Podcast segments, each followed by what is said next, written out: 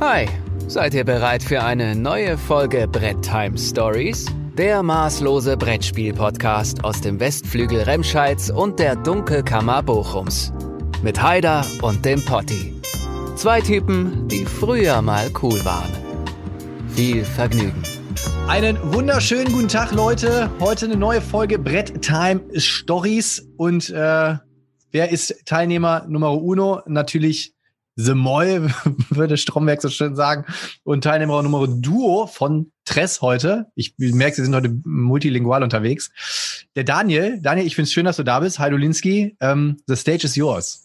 Aber ich habe gerade schon in der, in der, im, im Vorgeplänkel schon gemerkt, du bist gar nicht unbedingt äh, heiß auf mich, sondern unseren Gast, den wir jetzt gleich äh, präsentieren werden. Vorher leite ich ihn musikalisch in unseren Podcast ein. You have so many relationships in this life, only one or two will last. You go through all the pain and strife, then you turn your back and they are gone so fast. Oh yeah. Was war das, denn jetzt? Schwierig. Es war super, super schwierig. Ich habe es jetzt gerade noch zehnmal geübt.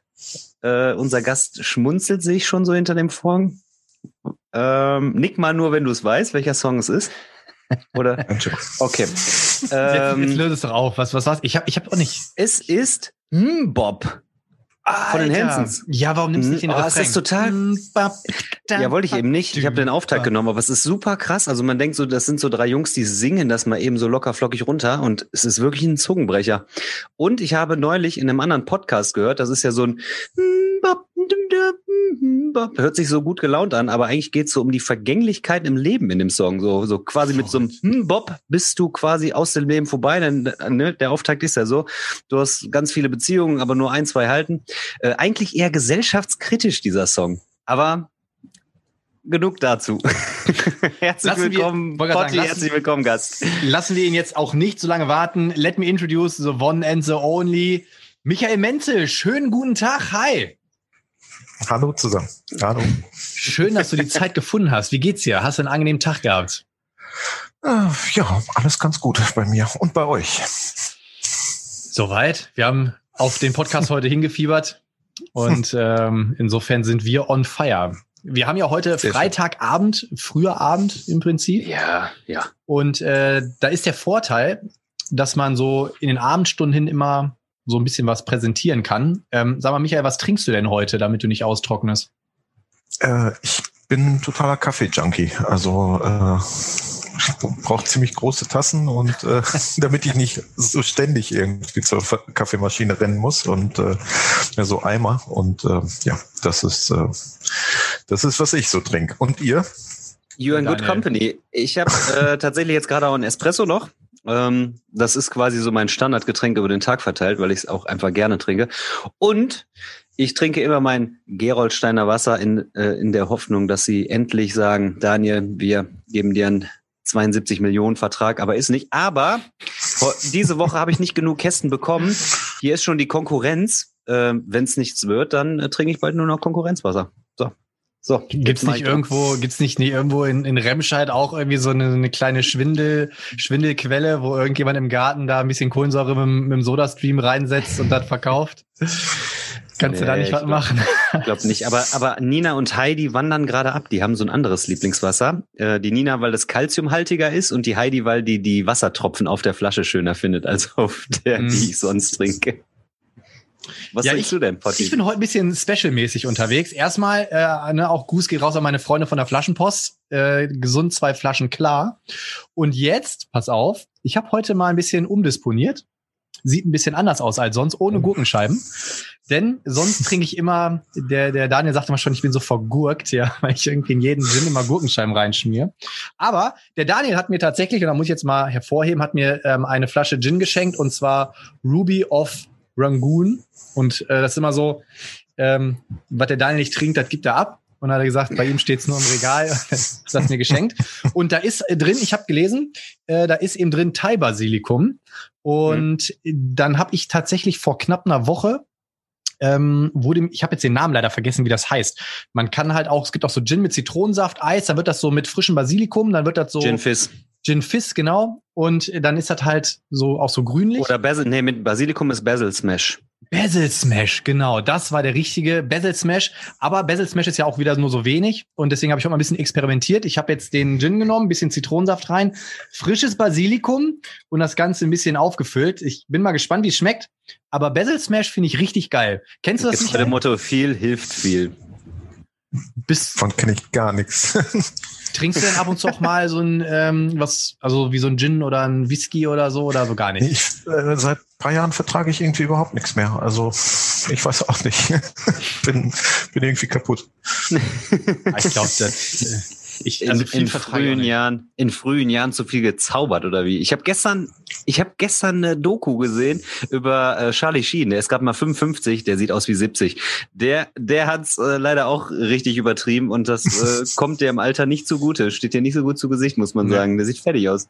Also ich trinke auch wirklich nicht viel, ne? Ähm, meistens mal so einen zum Geschmack. Das einzige Mal, wo es wirklich leider ein ganz kleines bisschen eskaliert ist oder anderthalb Mal, meistens in den Livestreams. haben, äh, wir haben letztes Jahr zum Messe Freitag haben wir einen Livestream gemacht und äh, da wurden aus geplanten 90 Minuten fünfeinhalb Stunden. Und am Ende war es nur noch so, ich habe schon so knallrote Augen gehabt und immer so, okay Leute, wenn gleich noch 50 Leute im Chat sind, dann mache ich noch eine halbe Stunde weiter. Und dann haben die Leute teilweise so zwei, drei Handys genommen, damit einfach. Wie, wie der Kerl am Autoscooter, der dann sagt, nur eine Runde, nur eine Runde. Yes. Aber spannen wir den Michael mal nicht auf die Folter. Wollen wir mal ins Fachliche starten. Äh, ja, ich starte jetzt mit dem Recap. Ich Richtig? hätte jetzt erstmal gesagt, äh, vielleicht kann der Michael sich noch mal ganz kurz so, vorstellen. Ja, ach guck mal, da wollte ich schon drüber ja. gehen. Sorry. Wir gehen schon davon aus, dass so eine internationale Größe wie der Michael bekannt ist, aber vielleicht kann er trotzdem mal zwei, drei Worte verlieren. Wer bist du? Was machst du? Wo kommst du her? Warum bist du heute da? Ähm, warum ich da bin, ihr wart so lieb, mich einzuladen.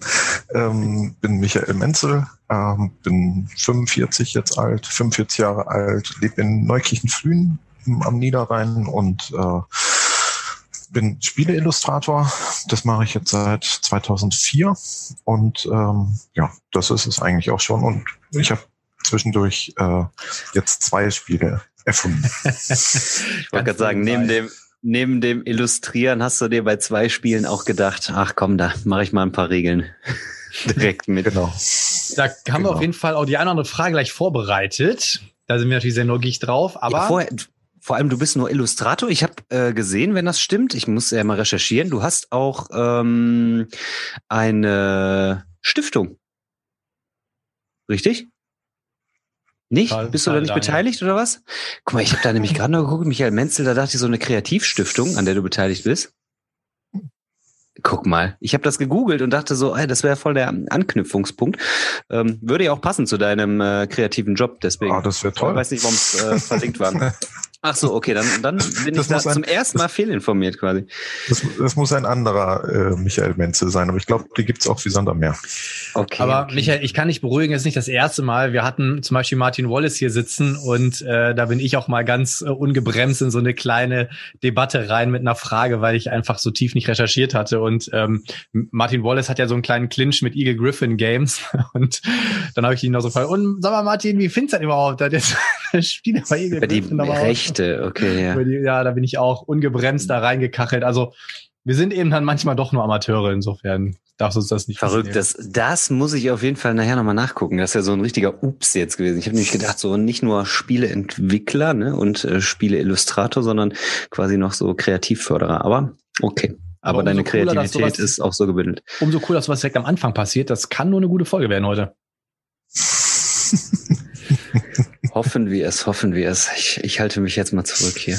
Nee, du machst jetzt den Recap. Nein, äh, wir starten, genau, wir starten in den Recap. Ähm, wir haben in der vergangenen Folge ähm, David und Lisa zu Gast gehabt und äh, haben nochmal das äh, Projekt Wutaki ähm, beleuchtet, das jetzt aktuell auf Kickstarter noch läuft. Leider noch nicht gefundet. Also es ist äh, ja es läuft noch so ein bisschen unterm Radar. Ich habe jetzt in den letzten Tagen auch viel mit David gesprochen und äh, es ist so leidlich, wenn es nicht am ersten oder zweiten Tag bei Kickstarter gefundet ist, so ein Projekt, dann kann es mitunter schon mal sein, dass es sich etwas zieht.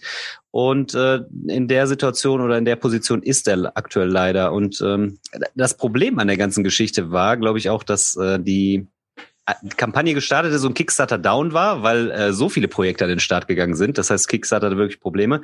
Und jetzt ist tatsächlich auch so, es sind im Moment wieder viele Kickstarter, auch ein Eons End Kickstarter und sowas am Start, ähm, dass äh, ja das Überangebot vielleicht so letzten Endes da ist. Und ähm, naja, ähm, auf jeden Fall haben wir über Wutaki nochmal gesprochen. Das war total schön. Die beiden konnten das nochmal präsentieren und äh, sind wirklich sympathisch gewesen. Und ich wünsche da den beiden natürlich nur das Beste, dass das irgendwie dann doch noch realisiert wird und ich mein Exemplar natürlich auch bekomme. Und ähm, ja, wir hatten ja schon mal diesen Fauxpas beim letzten Mal beleuchtet, dann äh, hatten wir aufgezeichnet, war wirklich eine tolle zweistündige Folge und haben dann festgestellt, äh, und der zweite Durchlauf war aber ähnlich, war ähnlich gut. Man könnte fast sagen gestreamlined und es war ähm, dann auch nochmal, ähm, wirkte nicht aufgewärmt, sondern war dann auch ein schöner Talk und hatten eigentlich nochmal alle, alle wesentlichen Aspekte nochmal drin, ähm, die wir auch in, im ersten Durchlauf hatten. Von daher ähm, fehlte da qualitativ nichts. Ja, und äh, das war eigentlich so letzten Endes der Schwerpunkt, haben dann viel über Kickstarter auch gesprochen, über Sorgen, Nöte, ähm, was es an Vorlauf und Vorbereitung äh, bedeutet für einen Autoren, welche, welche Risiken äh, das Ganze mit sich bringt und welche Schwierigkeiten das Ganze ähm, natürlich auch aufwerfen kann. Und ähm, ja, warum entscheidet man sich zu Kickstarter und nicht direkt irgendwie mit einem Verlag zusammenzuarbeiten? Und ähm, ja, das war auf jeden Fall letzten Endes eine ähm, offene und ehrliche Präsentation, sage ich jetzt mal, äh, von einem kleinen Verlag. Und äh, ja, da können wir auch gleich quasi noch mal so ein bisschen mit anknüpfen. Ähm, Michael, du bist ja auch nicht der Kickstarter. Du hast jetzt auch nicht gesagt, ich mache Robin Hood mal eben über Kickstarter, sondern du hast da quasi äh, mit Cosmos zusammengearbeitet. Wie stehst du denn vielleicht zu ja, Kickstarter oder Retail oder, oder äh, ja, Veröffentlichung von Spielen? Hm. Ich glaube, es ist ein, ein tolles Mittel, ähm, gerade wenn du keinen, jetzt nicht irgendwie mit einem äh, normalen Verlag zusammenkommst. Ähm, dass du halt auch, also manchmal ist es ja auch einfach so, dass deine Spielidee einfach, die ist so ungewöhnlich, dass sie, dass sie nicht äh, nicht von einem normalen Verlag erkannt, gewürdigt wird oder so, oder, oder sie ist einfach nicht, nicht normal zu finanzieren. Du musst sie irgendwie äh, über Crowdfunding äh, realisieren. Ähm, es ist natürlich auch großartig vom, vom Werbeeffekt her, wenn du überlegst, wie häufig so eine äh, äh, ein Spiel, das bei Kickstarter ist, äh, äh, immer wieder in die in, in die Medien kommt, sage ich mal, oder in die, in die Blogs und so, weil es immer wieder was Neues zu berichten gibt. Also das ist schon ein, ein tolles System. Mhm. Und ähm, ja, also ich glaube, das ist gut, dass es, dass es das gibt. Das macht die, die Spielelandschaft weit und weiter und ähm, ja, so, so ist es. Ja, hast du. Ja. Party? Wir hatten ja, glaube ich, auch, als jetzt das Blogbistro war, äh, kam das ja auch einmal auf an einer Stelle, glaube ich. Da hat ja auch jemand gefragt, äh, irgendwie, ob, äh, also ich glaube, das war natürlich mehr spaßeshalber, ne, aber ob, warum Kosmos da jetzt nicht den Weg über Kickstarter gegangen ist, da hat der Wolfgang Lüttke, Lüttke ja auch gesagt, so, naja, das ist halt auch überhaupt nicht, also Kosmos hat mit Kickstarter keine Berührungspunkte, das wird auch erstmal so bleiben. Ähm, aber wie du schon sagst, das ist auch jetzt eine Sache, die ich auch vielleicht den einzigen Kommentar, den ich jetzt noch vor, äh, vielleicht mal kurz einkippen würde, um da so ein bisschen anzuschließen.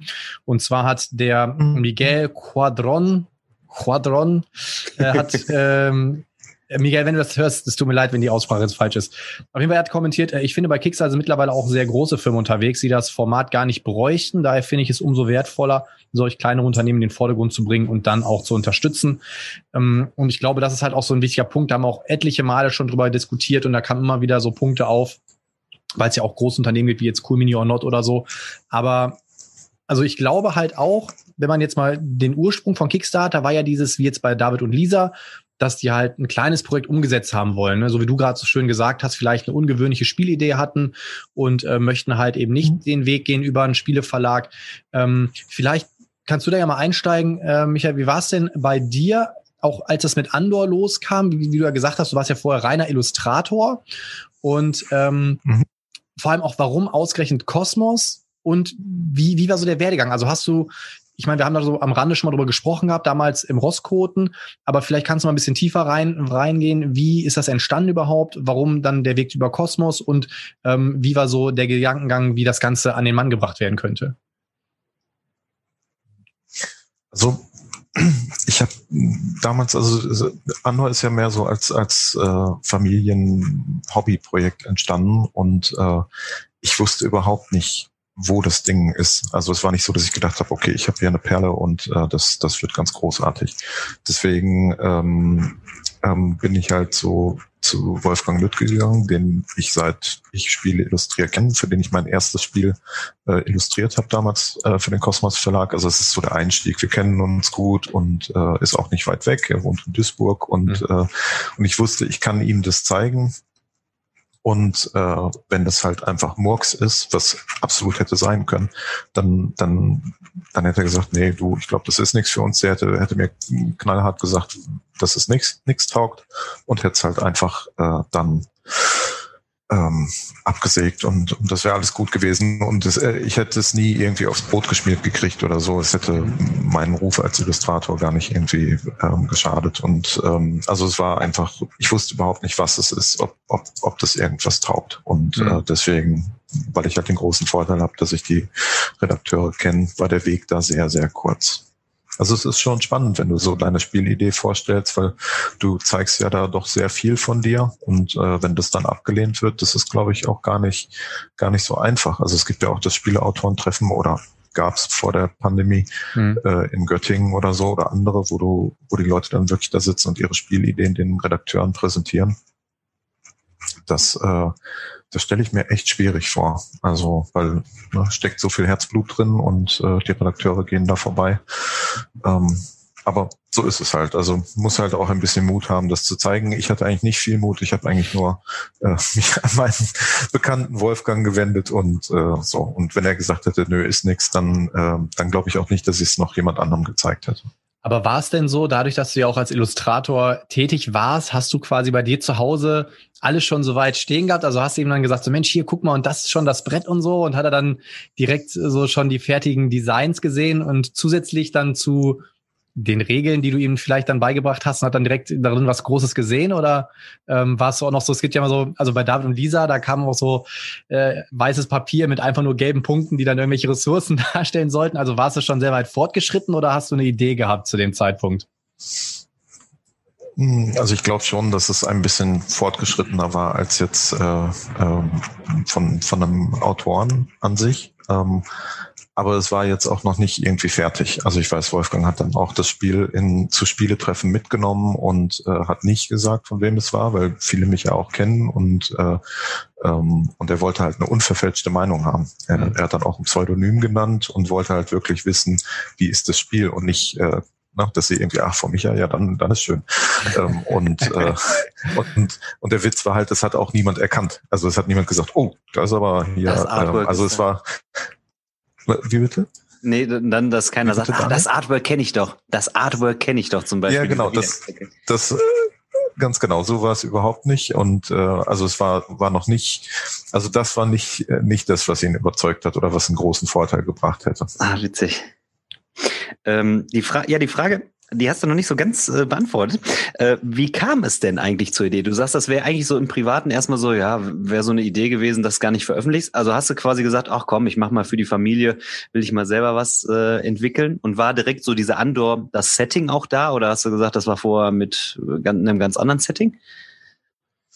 Nee, also, äh, also meine Jungs waren damals so um die neun und ähm, ein bisschen jünger noch und wir wollten sowas mit Fantasy spielen. Ne? Gerade so angefangen mit Herr der Ringe ähm, und ähm, und dann haben wir uns halt auch Spiele äh, gekauft und ähm, aber da waren halt viele dabei, die entweder sehr abstrakt waren oder sehr kompliziert. Also ich habe dann auch den, den Ringkrieg zum Beispiel mir geholt und habe dann abends irgendwie dieses, diese zwei Spielbretter aufgebaut und ich weiß nicht, wie viele Stunden nur gebraucht, damit ich diese Grund, also dieses Vorblatt sozusagen ausfüllt, welche Figuren was können und welche Karten wohin gehören. Und das war einfach für uns nicht machbar. Also nicht nur für die Jungs nicht, auch für mich nicht. Und dann haben wir halt angefangen, im Urlaub, dann war es ein bisschen verregnet und dann haben wir halt angefangen, unser eigenes Spiel zu bauen und mit den eigenen Regeln irgendwie. Und die Jungs haben dann den, den Wald gemalt und ich die Burg und, äh, und so hat sich das entwickelt. Und es kam halt jeden Urlaub mit und äh, ähm, wir haben es immer wieder gespielt und, äh, und irgendwann hat es so viel Raum eingenommen, dass ich gesagt habe, okay, ich muss das jetzt äh, einem Redakteur zeigen, sonst, äh, weil ne, wenn es Murks ist, ist es totale Zeitverschwendung eigentlich. Ja, Aber hast du selber, hast du selber äh, nicht dahinter gemerkt, das ist ein super Spiel, das, weil, weil du wirktest oder wirkst dann noch so ein bisschen skeptisch, so nach dem Motto, ich zeig's mal und wenn es nicht ist, dann halt weg. Ähm, hast du nicht das Gefühl dahinter gehabt, boah, das ist ein super Spiel?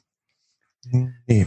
Also ich, äh, ich glaube, es ist äh, ganz, gerade wenn du was machst, was vorher so noch nicht gemacht wurde, dann ist es ganz schwer, das äh, zu beurteilen, weil häufig hat es ja auch einen Grund, warum das noch niemand gemacht hat, nämlich weil es eine saudoofe Idee ist. ähm, und, ähm, aber manchmal ist es halt auch so, es hat noch keiner gemacht, weil noch keiner drauf gekommen ist und eigentlich ist es gut. Ich hätte nicht beurteilen können. Ähm, uns hat es halt Spaß gemacht, aber wie das halt so ist, wenn man es selber gemacht hat. Aber Wolfgang Lüttke hat äh, sofort tatsächlich sofort gesehen, da, da ist was Besonderes dran, wobei er natürlich auch ganz viel Input gegeben hat. Also bei mir war es noch so, die Kreaturen haben sich überhaupt nicht bewegt. Also die standen alle nur auf dem Spielplan rum. Mhm. Du hattest diesen Endgegner, den Drachen, und du musstest selber auf die Idee kommen, okay, wenn ich den Endboss schaffen will, dann muss ich da vorne zu dem Troll gehen, den vermöbeln, die Belohnung kriegen und dann kann ich zu dem Endboss gehen. Und, äh, und es war auch nur ein Spiel und dass es die Legenden von Andor geworden ist, also viele Abenteuer. Ähm, das, das kam vom Wolfgang. Also eine, eine, eine wichtig, ein ganz wichtiger Teil ist eine starke Redaktion. Mhm. Guck mal, ich warte gerade, ob der Potti da auch noch, willst du auch noch, ich, sonst lege ich nämlich immer direkt los ja, mit meinem Fragenfeuerwerk, deswegen lasse ich mal einen Moment zum Durchatmen. Nein, alles gut. aber schon die nächsten ja, Fragen notiert. Es ist ja wirklich, was jetzt mittlerweile daraus entstanden ist, und es gibt ja eine richtige Fanbase. Ich glaube, Andori nennen sich ja die Leute, die irgendwie da mit drin stecken. Es gibt ja dann diese, dieses Online-Forum und das Ganze hat ja wirklich Dimensionen angenommen. Ne? Das ist ja, ähm, ich glaube, du hast aktiv an den drei Grundboxen, glaube ich, mitgearbeitet, ne? Wenn ich das noch irgendwie richtig auf dem Schirm habe. Die zwei großen Erweiterungen hast du ja noch mitbegleitet. Und dann war es ja, ähm, Kader und Thorn war ja schon ähm, ähm, vom Herrn Hecht, ne? wenn ich das richtig auf dem Schirm habe. Genau. Und ähm, genau, und dann kamen ja die Bonusboxen und so weiter. Und mittlerweile ist es ja so, dass in, ich sage jetzt mal, unregelmäßigen Abständen ja sogar ähm, Boxen durch Fans mit reinkommen, wenn gewisse Fanlegenden irgendwie da sind, dann da habe ich ja auch mit dem, mit den beiden, mit dem Chris und so habe ich ja auch gequatscht gehabt und das ist ja dann mittlerweile schon wie in so einem, in so einer großen Preisverleihung, so, oh, wer könnte jetzt als nächstes drankommen von uns? Wer darf jetzt vielleicht die nächsten offiziellen Legenden schreiben? Äh, das ist schon, ja, wobei, wobei man wirklich sagen muss, äh, es ist, also es ist nicht so, das wird immer ein, ein bisschen falsch verstanden. Es ist nicht so, dass wir einfach irgendwie einen Packen Fan-Legenden nehmen und dann sagen, so, die packen wir jetzt in der Box. Es ist so, wir haben zum Beispiel damals Matthias Miller und äh, Doro Michels äh, ausgesucht, weil die sozusagen als Fans sehr aktiv waren, sehr beliebte Fanlegenden geschrieben haben, aber dann haben wir sie rausgesucht und äh, sie gebrieft. Und dann haben sie wie Autoren ein richtiges ja. eigenes äh, äh, eigene Legenden entwickelt. Und ähm, und es ist halt auch ein Riesenunterschied, wenn du eine Fanlegende machst. Es ist egal, wie viele Seiten das PDF hat. Du hast keine technischen Begrenzungen, Standsteile, äh, wie viel da drin sein darf. Ähm, das war, glaube ich, eine große Umstellung, aber es hat super gut geklappt. Und dann haben wir uns halt noch ein Team gesucht, äh, den äh, Andreas Kelber und den Christoph Ling, genau. Und, ähm, und die beiden haben jetzt die zweiten verschollenen Legenden gemacht und ähm, auch kommt super gut bei den, bei den, bei den Fans an und ähm, ist auch richtig toll geworden. Und ähm, Jetzt haben wir da so ein Team von, von, von vier Autoren, sage ich mal, die jetzt auch schon sehr eingespielt sind. Und das ist genau das, was ich haben wollte, weil es, es ist einfach so, es, äh, du willst einfach, dass deine Lieblingsserie auf Netflix weitergeht. Du willst nicht, dass sie aufhört. Und Andor will weiter erzählt werden, aber ich hätte es nicht mehr machen können. Ich war äh, irgendwann an einem Punkt, wo ich gesagt habe, äh, so, ich habe jetzt alles erzählt, was ich glaube, was rein muss. Und ähm, ich hätte mich nur noch wiederholt. Ich hätte nur noch mhm. irgendwie versucht, irgendwie dasselbe nochmal irgendwie. Und mittlerweile habe ich so viel Abstand zu Andor, ich habe richtig Box, mal wieder zu spielen. Ähm, aber ähm, jetzt aktuell äh, oder zu dem Zeitpunkt war es halt einfach so, das war toll, dass da jemand anderes übernommen hat und dann sind es halt, ist es halt super, dass es nicht irgendein Autor war, sondern die Fans, mhm. weil die kennen sich so gut aus, die sind so sehr drin im Thema und, äh, und alles stimmt, alles passt zeitlich irgendwie. Also das ist also wie so nahtlos setzt es sich da rein. Ähm, das ist einfach großartig. Also ja, also äh, für mich das absolute Optimum, dass die, dass die Legenden so weitergeführt werden. Das macht es dann ein Stück weit, glaube ich, auch einfacher, so sein, sein Baby auch abzugeben. Das, ich glaube, es gäbe nichts Fataleres, wenn du jetzt das Spiel abgeben würdest und sagst, ja komm, ähm, ihr könnt das weiter erzählen und dann kaufst du dir dann eine Box beziehungsweise kriegst die zugeschickt und denkst, ach du meine Güte, was haben die denn aus meinem Spiel gemacht? Ähm, und man ist vielleicht sogar am Ende sogar enttäuscht daraus. Aber ja, ähm, ich hätte eine Frage. Wann hast du, wann hast du das erste Mal realisiert, das ist ein Erfolg? Krass, das ist ja ein richtiger Erfolg geworden. Also es ist so, so dieses Gefühl, dass sich das bei dir eingestellt hat, dass du sagst, wow, ich habe ein Spiel, da reden die Leute drüber. Hm. Also, dass es irgendwie ein Erfolg ist, ich weiß, kann ich nicht, nicht wirklich sagen, wann das äh, Klick gemacht hat, aber, ähm, aber es war halt schon so, ich also ich weiß nicht, wie es euch geht. Ich vermisse die Spiel in Essen total. Also so dieses Herbstwetter und äh, die Leute und die Stände und äh, das ist einfach, ich, ich sehe, wie viel Aufwand getrieben wird, irgendwie dieses äh, Fehlen der, der Spielemesse zu kompensieren. Aber ähm, und ich kann mich super gut erinnern, wie ich dann über die Messe gelaufen bin und diese, diese Stapel von Andor gesehen habe und wie ich am Morgen an diesen Stapeln vorbei war und am Abend vorbeikam und da lagen noch zwei irgendwie und einer hat gerade eins gekauft und äh, und dann habe ich so gedacht, okay, das ist das ist das ist cool ähm, und äh, und es war ja auch ruckzuck nach der äh, Messe ausverkauft und musste sofort in die in die zweite Auflage gehen, ähm, wobei die erste jetzt auch gar nicht so riesig groß war. Also es klingt immer so, oh, wir sind schon in der zweiten Auflage. Ja, wenn eine kleine erste Auflage machst, dann passiert es halt recht schnell. Aber ähm, aber es war auf jeden Fall da schon klar, dass es irgendwie was Besonderes hat und ähm, aber ich hatte immer oder lange Zeit die Befürchtung, dass es dann auch irgendwann abebbt und das passiert gar nicht. Also äh, Andor wird eigentlich immer größer und äh, es findet immer mehr Leute, die es gerne mögen und ähm, ich höre auch sehr oft, dass es Leute zum Spielen gebracht hat wieder. Also die früher als Kinder oder als junge Leute irgendwie gespielt haben, dann irgendwie aber weggekommen sind vom Spielen und mit Andor komischerweise wieder wieder eingestiegen eingestiegen sind. Also ich weiß nicht, ob es am Thema liegt oder so. Es, es war auf jeden Fall, für viele ist es der, der, der Wiedereinstieg irgendwie große, ins, ins Brettspielen. Die große ja. Stärke, glaube ich, die es bietet, ist, ähm, dass es kooperativ ist. Ja, mhm. dass du äh, quasi ähm, ich habe viele Kollegen auch, die sagen, ah, hast du nicht mal ein Spiel? Und erstmal wissen die gar nicht, die nicht viel spielen, ähm, dass man gemeinsam etwas spielen kann. Und ich meine, jetzt gibt es so Leute, die so ein bisschen trashiger unterwegs sind, da sagst du, ja, Zombie-Side ist so ein Ding, das kannst du zusammen spielen.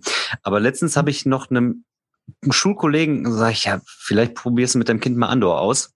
Und der ist völlig begeistert. Und dann habe ich jetzt äh, von dem Pressetag von Robin Hood, das ist ja auch, was wir gleich auch noch besprechen werden, ein Bild gepostet und hm. sagt, was ist das? Das brauche ich.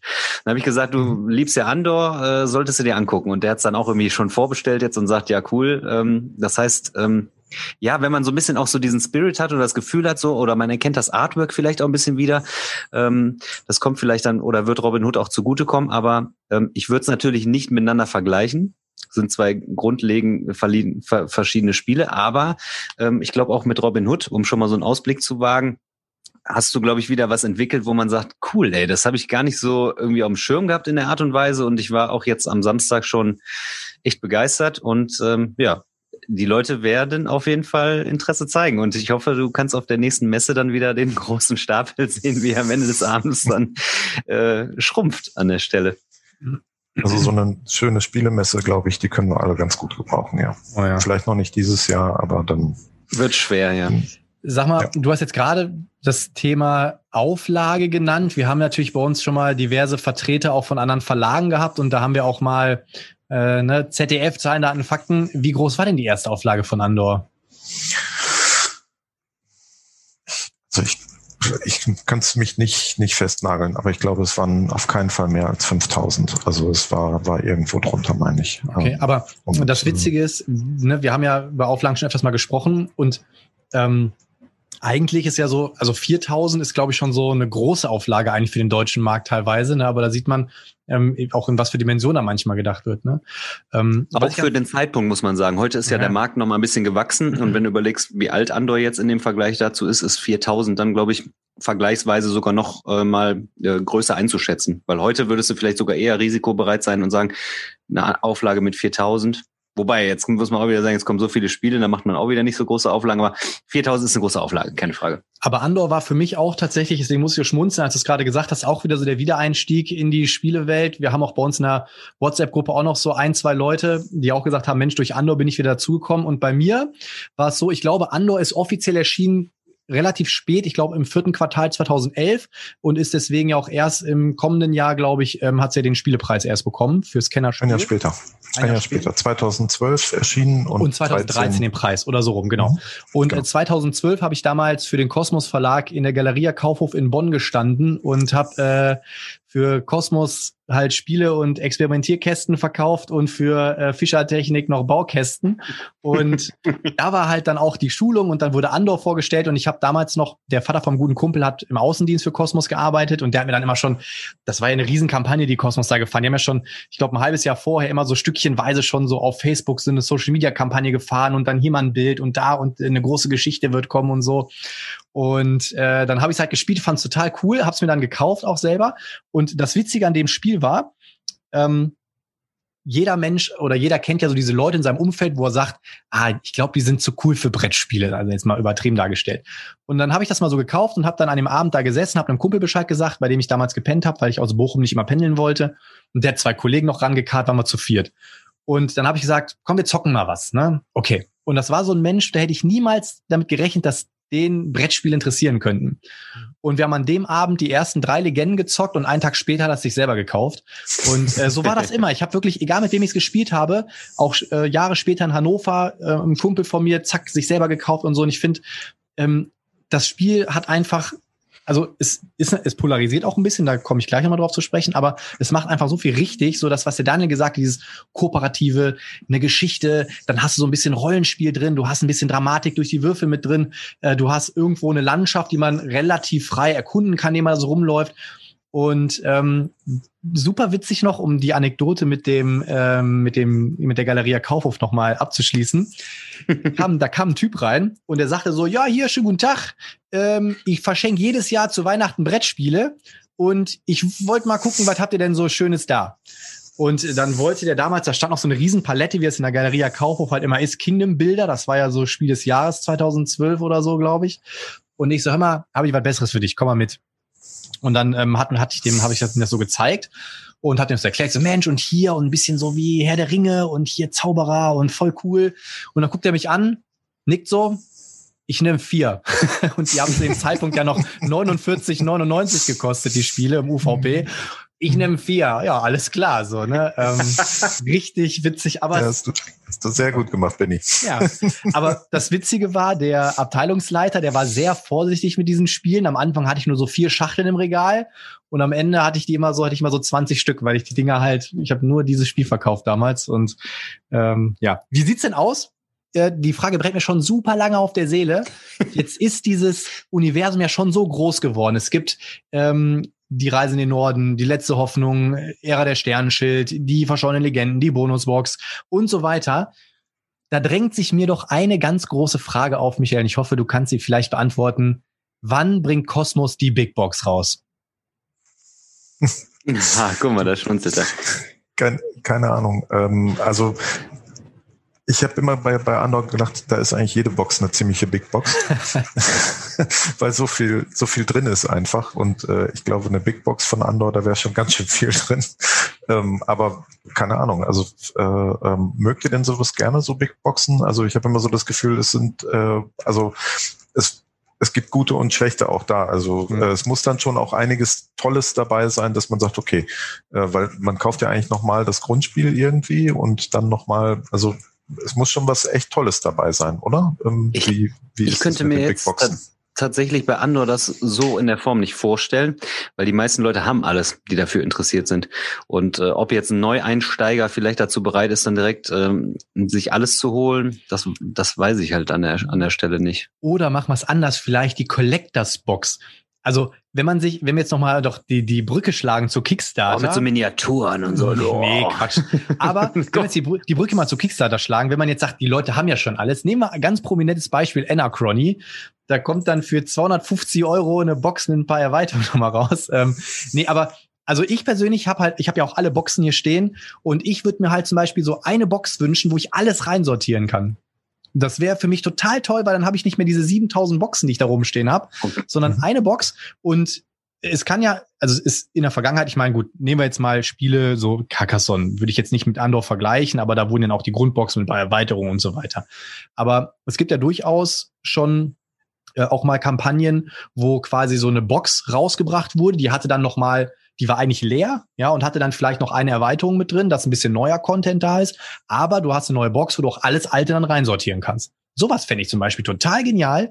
Und ich könnte mir vorstellen, äh, dass ich da nicht der Einzige bin, weil es einfach so viel Stuff ist und halt dann immer aus allen Boxen, man hat ja auch die verschiedenen Helden und so, und dann musst du da die Box die Helden rausnehmen, dann spielst du heute mal die Legende und nimmst das noch an Bonus-Content rein. Und so hast dann alles schön sortiert, alles in einer Box. Kannst du dem Wolfgang mal vorschlagen? Ich glaube, das Ding würde. Das, genau, das ist ja vielleicht sogar noch was, wo man sagt, da hast du einen Mehrwert, ne? wie du gerade sagtest, Michael, so, wo ist der Mehrwert für die Leute? Ähm, dann hast du vielleicht was Neues, was Exklusives und grundsätzlich dann diese Box, wo du viel reinkriegst, das könnte ich mir eher vorstellen als so eine, so eine Big Box. So was Kollektormäßiges, da sind die Leute ja wieder schnell der, der Jäger und Sammler. Also auch da im, der Dan und ich, wir spielen zum Beispiel ein Spiel ganz gerne, das heißt ähm, Too Many Bones. Und dieses Spiel ist halt, das hat ganz viel, also 47 Kartons und dann hat sich der Verlag halt gedacht, wir bringen jetzt nur so eine große Kiste raus. Das war eine Kickstarter-Kampagne, nur diese Kiste. Und ähm, ja, und jetzt haben die Leute halt alles da irgendwie reinsortiert, ne? Super. Ah, das ist ja, das ist ja ein Oschi. Oh Kannst du dem Wolfgang mal vorschlagen? Ich äh, helfe ihm gerne bei der Konzeption. Guck mal, der, also, also was ich halt äh, wirklich nicht machen würde wollen, ist äh, dass die Leute irgendwie, um das zu bekommen, das, was sie schon haben, nochmal kaufen müssen. Mhm. Das, äh, das finde ich nicht gut. Also ähm, und ähm, ja gut, es ist halt gewachsen, es sind viele Boxen, ähm, ähm, aber also klar, ich verstehe das, dieses auch dieses so ein bisschen zelebrieren und die die die schwarze Andor-Box irgendwie zum zum 30-jährigen Jubiläum. Also ähm, kann ich mir alles in ferner Zukunft auch vorstellen, aber also es müsste schon wirklich auch zum, zum Spielen was Spaß machen. Und das, das Ding ist ja auch, Andor ist ja, ähm, auch wenn es viele Vielspieler dann auch angesprochen hat, immer noch irgendwo ein Familienspiel und äh, vom, vom Einstieg her auch, auch machbar für spielende Familien. Und, ähm, und da liegt eigentlich so nach wie vor unsere Zielgruppe. Und ähm, also es gibt ja auch so, so Tierboxen für Andor und äh, wir haben äh, Fotos gekriegt von Fans, die sich dann Holzboxen gemacht haben mit den ganzen Erweiterungen drin und so. Aber das ist alles so, das, das ist schön, dass es das auch gibt, mhm. aber ähm, ähm, wir sind ja eigentlich mehr anders. Deswegen auch immer der, der Wunsch nach Miniaturen.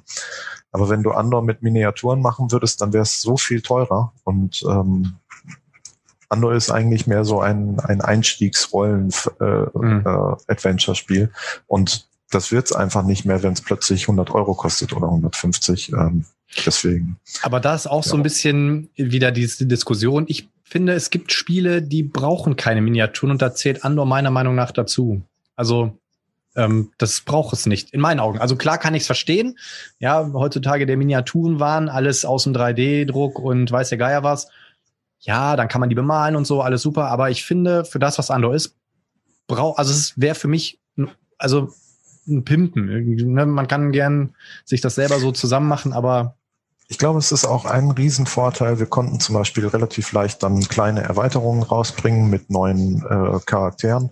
Und das kannst du halt nicht, wenn es auch wieder Kunststofffiguren sind, weil dann passt Preis-Leistungs-Verhältnis einfach nicht mehr. Und die Fans konnten so schön kreativ sein und eigene Sachen machen, weil sie Figuren entwickeln können, die, wenn sie die ausgedruckt haben und in diese Ständer reinpacken, ähm, absolut gleichwertig sind. Also sie, sie sind dann keine Fremdkörper, es sieht nicht aus wie irgendwelche doofen Figuren. Also es, es es hält die Welt auch offen dadurch, dass es eben nicht so super äh, äh, luxuriös ist. Und, und wie gesagt, für die Vielspieler, es gibt ja diese, diese unglaublichen Spiele mit diesen Miniaturen und ohne Ende drin. Ähm, aber Andor ist halt mehr äh, das, das Familien-Fantasy-Adventure und, äh, und da hat's halt auch nach wie vor sein Alleinstellungsmerkmal. Also ich kenne nicht viele, die, die in dem Bereich äh, äh, Family, äh, Fantasy vermitteln. Mhm.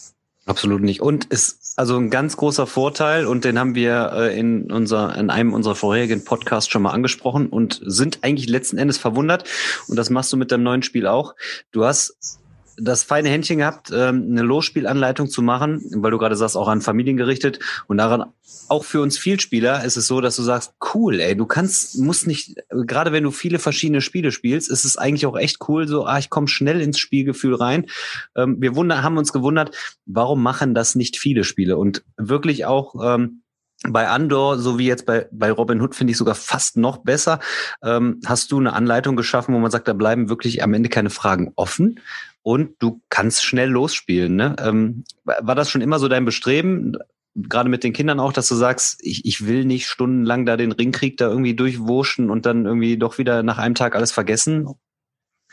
Ähm, ich glaube, es ist einfach, ähm, also ich, ich, die, die Kids spielen Computerspiele. Ähm, ähm, und das machen sie, weil sie, da, da liest niemand ein Regelheft. Damals gab es ja noch CDs und so, da waren dann auch Booklets drin, aber die hat keiner gelesen, weil du fängst einfach an, du machst banale Sachen, einfache Sachen und kriegst dafür Applaus. Ne? Du bist gesprungen, hey, äh, äh, eigentlich total, ne, ist Banane. Und, äh, und das habe ich halt für Andor übernommen, dass, dass man halt äh, geht zum Brunnen und du gehst zum Brunnen und so, yay, super, das ist gut gemacht. und äh, aber du spielst es halt schon und lernst es dabei. Und ähm, also ehrlich gesagt kann ich euch nicht sagen, warum es nicht äh, mehr gemacht wird. Es ist halt so, äh, es mögen nicht alle Leute. Ähm, manche sagen, nö, ich, ich mag meine Regel lesen und ich möchte gerne, bevor ich anfange, alles wissen und dann kann ich anfangen. Ähm, aber dadurch also das sind halt die, die Spieler, die erfahrenen Spieler. Aber Andor richtet sich ja halt an Familien, Robin Hood genauso. Und da ist es halt äh, elementar, dass es eine Losspielanleitung gibt. Ähm, ne, weil wir, die wenig Spieler, die, die, die sitzen nicht am Abend vorher da und, und äh, bereiten die, die Anleitung vor. Und wenn dann alle am Spieltisch zusammenkommen, weiß der weise Regelerklärer alles und kann das Spiel äh, wunderbar äh, äh, einführen und erklären, sondern Sie packen es aus, sie sitzen mit den Kindern am Tisch, die fangen an, mit dem Material Spaß zu machen und währenddessen versuchen sie diese Anleitung zu lesen. Und, äh, und Andor sollte genau das ihnen ermöglichen, indem sie nämlich sagen, okay, du hast jetzt zwei Sachen gelesen, zwei, drei Sachen und jetzt geht's auch schon los. Genau das, was sie immer wollen, dieses, äh, lass uns doch schon mal anfangen. Und ähm, ja, dem ist es geschuldet. Und ich weiß nicht, warum es nicht noch mehr machen. Ich weiß aber, dass es das Schwerste ist. Also in der Entwicklung von Andor und auch in Robin Hood. Das Tutorial ist das Allerschwerste. Ich glaube, das von Robin Hood, äh, was, was tatsächlich noch, noch besser gelungen ist, glaube ich, und noch, noch, noch einfacher ist zu verstehen. Ähm, ich weiß nicht, wie viele Male ich das getestet habe und dann eher immer wieder mit neuen Leuten, die es nicht kennen, mhm. also wie so ein wie so ein Laborversuch äh, und äh, und es ist unfassbar, worüber die Leute stolpern, äh, welcher Nebensatz sie dann verwirrt, äh, an welcher Stelle sie dann plötzlich eine Rückfrage haben, wenn du es zu genau erklärst, an welcher Stelle die Zuhörer abschalten und sagen, oh, Oh. ne, wo du nicht zu viel erklären darfst an der Stelle. Es ist, der, Unterschied ist, du hast nicht einen Regeltext, sondern du hast einen Text, den einer in der Gruppe gerade vorliest. Das heißt, du musst ihn, du kannst nicht mit zig Klammern oder irgendwas machen. Du, er muss vorlesbar bleiben und äh, das ist einfach sehr, sehr viel Aufwand und ich glaube, den, den, den scheuen. Ich weiß es nicht, aber ich kann mir vorstellen, dass den viele scheuen. Und die, das größte Problem ist halt, du musst das Einführungsabenteuer, auch wenn es banal ist, muss es am Ende so interessant gewesen sein, dass du sagst, ich will wissen, wie es weitergeht. Und nicht, boah, das war aber banal.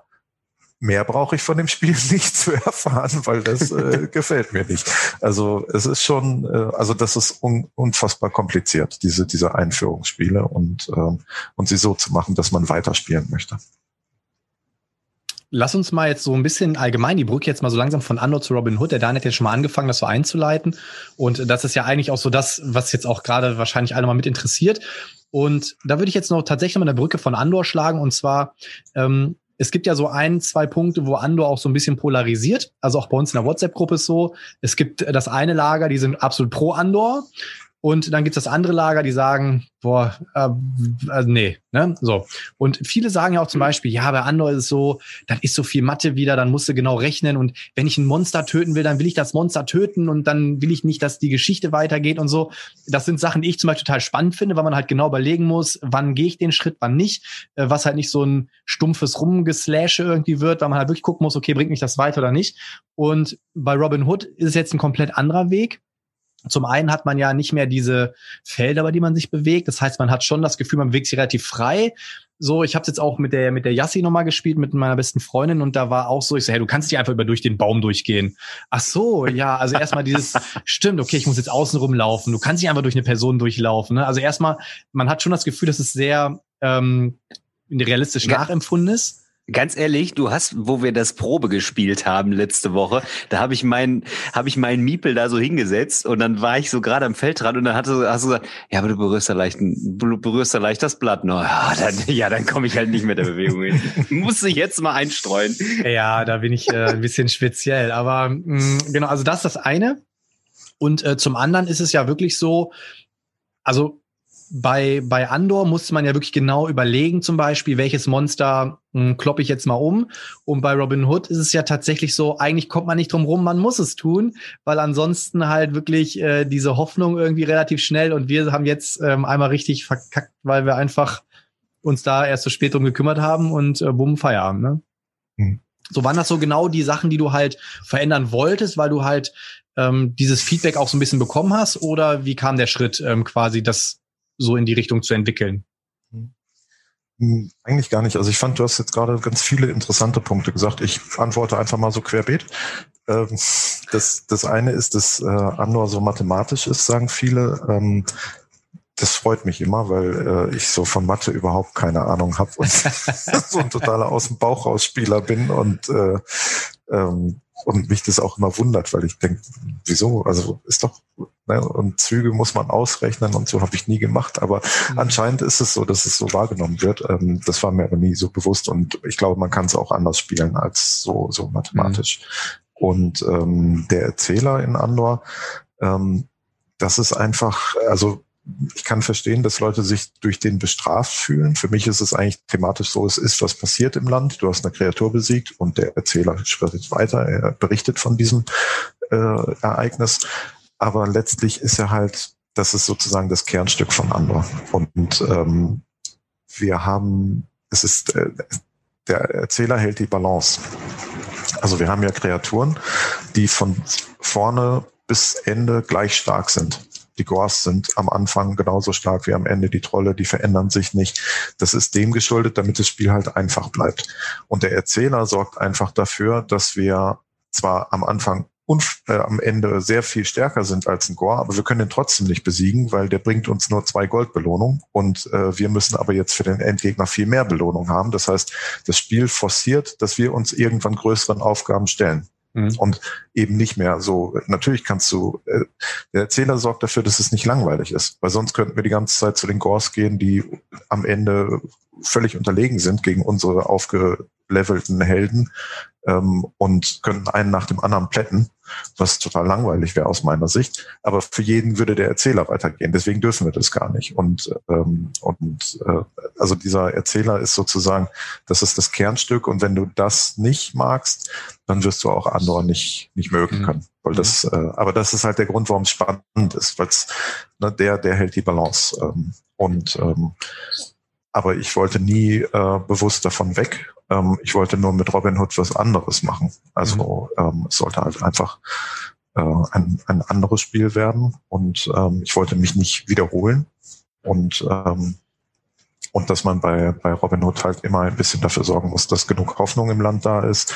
Das ist halt einfach so, du hast, es passiert, dass einer plötzlich eine ganz wichtige Aufgabe hat, der ist da irgendwie reingeschlittert und muss plötzlich das und das erledigen so und äh, die anderen halten ihm ein bisschen den Rücken frei. Damit, ne, so haben alle irgendwie eine, eine wichtige Aufgabe zu tun, weil wenn du den Adligen, also es, es passiert sehr häufig, dass der eine hat gerade die wichtige Aufgabe und muss jetzt da und dahin gehen, aber trotzdem lässt du bei der grauen Scheibe dem einen die den Zug machen, damit er den Adling besiegt, damit wir erstmal genug Hoffnung haben, weil wenn uns die Zeit davon läuft, äh, nutzt es alles nichts. Also ähm, ja, also es war kein bewusstes Weggehen von Andor, sondern es war einfach nur äh, ein anderes Spiel halt.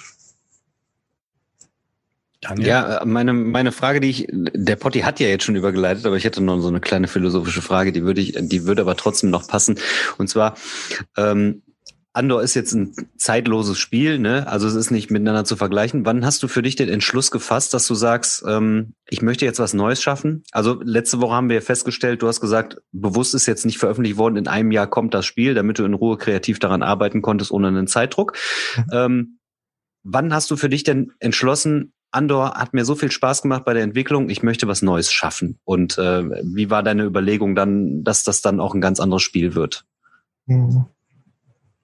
Ach, ich weiß nicht. Also, also es fing halt damit an, dass ich halt ein, die Grundidee hatte, dass ich auf einem Spielplan spielen will, der keine Felder hat, kein, der wirklich ein Bild darstellt. Und ähm, und das ist wie so eine, wie so eine Aufgabe, weil die musst du ja irgendwie gelöst kriegen. Ähm, zu dem Zeitpunkt wusste ich noch nicht, dass es diese Figuren geben würde, die so Tabletop-mäßig funktionieren. Ähm, deswegen, ähm, also ich weiß nicht, warum, warum man sowas macht. Keine Ahnung. es war auch ziemlich viel Arbeit. Ich glaube, wenn ich vorher gewusst hätte, wie viel Arbeit das ist, hätte ich vielleicht auch gesagt, ne.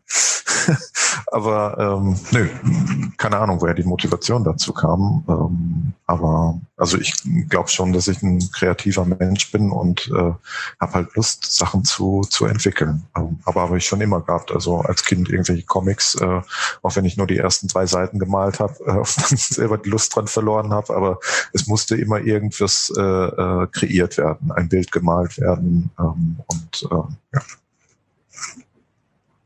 Cool. Aber, aber ist es nicht auch so, dass du jetzt, also wenn ich jetzt mal allgemein Spiele jetzt mit dem Spiel wie Robin Hood vergleiche, du hast ja mh, hm, zum Beispiel bei, bleiben wir beim Thema, Andor hat ja beide, beide Seiten vom Brett irgendwie illustriert. Auf der Rückseite waren noch die Minen, ne? auf der anderen Seite war dann das Land. Dann hast du natürlich die ganzen Legendenkarten gehabt und so weiter. Und was uns natürlich auch direkt aufgefallen ist, das meinte Daniel auch relativ schnell im Spielen, dieses Spiel kommt halt zum Beispiel ohne eine einzige Karte aus. So, das heißt, du hast halt das Hauptbrett, dann hast du natürlich diese Elemente, die immer wieder switchen, klar. Aber du hast ja, eigentlich hast du quasi einmal die Welt geschaffen und der Rest waren ja dann mehr die Illustrationen im Buch, oder? Aber das ist doch dann eigentlich nochmal ein etwas anderes Arbeiten, oder? Ja, also der, der Anspruch war halt, es sollte ein Spiel sein, was für Familien zugänglich ist, so wie Andor auch. Allerdings hatte Andor, und das war mir damals nicht bewusst, dieses viele Material, das ist für manche Leute eine Hürde, dass, mhm. äh, dass sie das handeln müssen. Ähm, das ist ja, ich, also ich mag Andor nach wie vor und äh, glaube auch, dass ein Spiel mit, mit viel Material ist eine tolle Sache. Ähm, und wenn es schön gestaltet ist, was gibt's Besseres? Ähm, aber für viel, also ich lese die Rezensionen und die ganz normalen Menschen sagen halt, das ist aber viel. Ich habe neulich mir eine Box wieder zusammengebaut, weil ich es halt auch nochmal spielen will und, und auch ich brauche, obwohl ich jedes Teil ganz genau kenne, über zehn Minuten, bis ich alle Karten da habe, wo sie hingehören und alle Figuren da habe, wo sie hingehören und sie rausgebrochen habe. Mhm. Und, ähm, und das ist halt äh, ähm, das, das sollte Robin Hood anders machen. Und, ähm, und es gab früher die ganz vielen Karten in dem Spiel. Ähm, diese ganzen Personen, die wir auf dem Spielplan haben und Gegenstände, die hatten jeder für sich ein eigenes Kartendeck.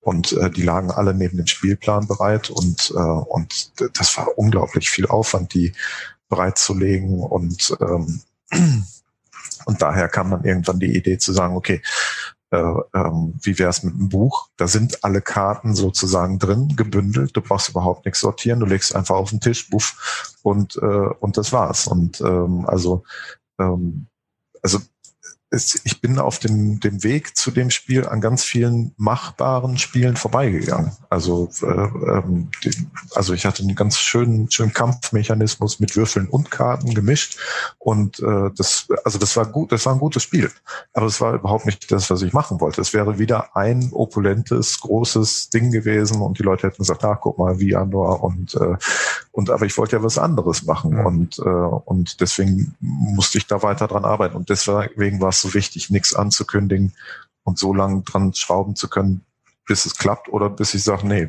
war nix. Ähm, schade. Aber war das denn dann eine Finte von dir? Sorry, Daniel, war das dann so eine Finte von dir? Weil du hast ja gesagt, ja, nach Andor mache ich jetzt Schluss. Oder hast du, war das so mit Absicht? Also du hattest schon die Idee und hast gedacht, komm, ich nehme mir einfach nur den Druck oder ist das dann so in dieser Leerlaufzeit entstanden? Nee, also es war schon, also ich wurde ziemlich viel gefragt, was, was als nächstes passiert. Und, äh, und es wurde auch erwartet. Und ähm, aber ich, ich, ich wollte das einfach nicht, weil du, ähm, wie gesagt, du bist dann einfach auch nicht objektiv mit dir selbst. Du sagst dann, oh, jetzt, jetzt habe ich's. Und äh, das ist die, wie, wie häufig hat man das, dass, dass du ein super Erstlingswerk hast, äh, eine super erste Platte und dann kommt die zweite Platte und die Leute sagen, hm, ja, der dritte Song ist irgendwie ganz, ganz okay. Ähm, und äh, ich habe neulich das, das erste Album von Tracy Chapman mal wieder gehört. Ähm, da ist jeder Song super und jeder Song ist so, äh, äh, als ob sie nicht geglaubt hätte, dass es ein zweites Album geben wird. So. ne? Oder zumindest sich nicht sicher war. Und da steckt alles drin und da wird nichts zurückgehalten. Und äh, ähm, und da war auch kein, die, die Songs hat sie über Jahre geschrieben und dann sind sie halt über in ein Album gekommen. Also vermute ich, ich, hab, ich weiß nicht die Geschichte dazu, aber so ist es halt bei so Erstlingswerken. Und wenn du diesen Zustand wieder erreichen willst, dann, dann darfst du kein, keine Schere im Kopf haben, kein, kein, keine Termine im Kopf haben und, äh, und halt so lange entwickeln, bis es, bis es fertig ist und nicht bis du glaubst, du müsstest dich jetzt mal wieder der Spielewelt äh, präsentieren. Und es hat auch ewig lang gedauert. Und es ist auch passiert, dass ich dann wieder mal gefragt würde, und willst du denn was Neues machen und so. Und zu dem Zeitpunkt war Robin Hood so in der Sackgasse, dass ich wirklich mit, mit Feuereifer sagen konnte, nee, ich, ich mach nichts mehr. Ich, ich habe die Nase voll. Und ich war so froh, niemandem irgendwas gesagt zu haben, weil es zwischendurch ja. äh, überhaupt nicht, es war, war nicht gut. Und äh, und, äh, und mir ist natürlich bewusst, dass die Leute jetzt ganz genau hingucken, was macht er denn als zweites? Und, mhm. äh, und, äh, und ich glaube, das ist äh, eine Chance auch. Ne? Und, äh, und es wäre halt einfach Banane da, was zu machen, was nur so halb gut ist. Verrückt. Ja, das wäre, äh, Potti hat mir quasi äh, die Worte aus dem Mund genommen. Äh, das wäre nämlich auch die Frage gewesen. Es war ja so quasi so halboffiziell, ja, da kommt nichts mehr. Ähm, aber das ist natürlich sehr interessant. Ähm, ich bin tatsächlich, muss ich sagen, ich hatte vor dem, vor dem Präsentationstag nicht so große Erwartungen an das Spiel. Ich habe gedacht, das wird bestimmt cool. Ähm, richtet sich vielleicht nicht unbedingt an mich, aber ich bin wirklich total begeistert. Und ähm, die Begeisterung kann ich, kann ich dir äh, wiedergeben, weil sie letzten Endes, das Spiel kommt mit einer Leichtigkeit und Einfachheit daher, dass man denkt, warum, ne, wieder so, warum machen das nicht Leute so ganz easy? Es gibt viele Spiele, da hast du da das Material liegen, da hast du da das Material liegen, da musst du da noch was in den Beutel tun und da noch und da noch. Und wir wollen jetzt ja keine Rezension machen, aber letzten Endes zusammengefasst, du hast ein Spielbrett. In das Spielbrett sind eingelassen äh, quasi schon so Token, die du wenden kannst, die quasi dann äh, das Spiel auch verändern können. Du hast einen Beutel, da kommt alles Spielmaterial, was relevant ist, rein und kannst du zu bestimmten Zeitpunkten benutzen und äh, nehmen. Das hat mich so beeindruckt, dass ich sage, eigentlich ist es so simpel, dass du wirklich, weil das Material ist ja dann so unterschiedlich, dass du dann danach fischen kannst, wenn du weißt, du musst jetzt das oder das Material raussuchen. Die Progression mit den Cubes, ähm, am Anfang haben wir schon direkt so gerätselt, so, ah, wofür sind die wohl gut und warum kommt jetzt die Farbe rein oder die Farbe? Ah, das wird bestimmt einen Hintergrund haben und dann ist man schnell drauf gekommen hat's entdeckt und ähm, auch die Bewegung ist, ist, wo du schon sagtest, so Tabletop übernommen. Also wer es noch nicht gesehen hat, das Material, es sind halt so Miepel, die haben quasi, ich sag mal, so einen Schweif hinter sich. Ein ein Miepel, der hat einen ganz lang und die anderen, äh, dann sind zwei Miepel dabei, die haben einen etwas kürzeren und zwei normale Miepel in der Form, wie man sie kennt. Und ausgehend quasi von dem einen Miepel, der auf dem Feld steht, kann man seine Bewegung mit den drei mit dem Schweif ausführen und da, wo man angelangt, da kann man eventuell was ausführen, entdecken oder wie auch immer. Und es geht so schnell und locker von der Hand und der Wechsel und äh, auch dieser Mechanismus, wer gerade dran ist, das macht so einen Spaß und man denkt, wenn das Spiel da ist, ja, ist doch ganz easy. Und auch so, wie Leute mal sagen, ja, warum kannst du mal selber ein Spiel entwickeln? Ja, aber bis es so ist, dass die Leute sagen, boah, das ist ja cool, das ist ja einfach, äh, was da wahrscheinlich für eine Zeit draufgegangen ist. Also ich bin, du hörst ja so an meiner Erzählweise, das ist toll. wirklich, bin wirklich äh, begeistert, also begeistert davon, wie, wie letztlich der, das finale Produkt jetzt ist, was, was die Leute bald kaufen können und sich äh, darauf freuen dürfen, sage ich jetzt mal, das zu erkunden.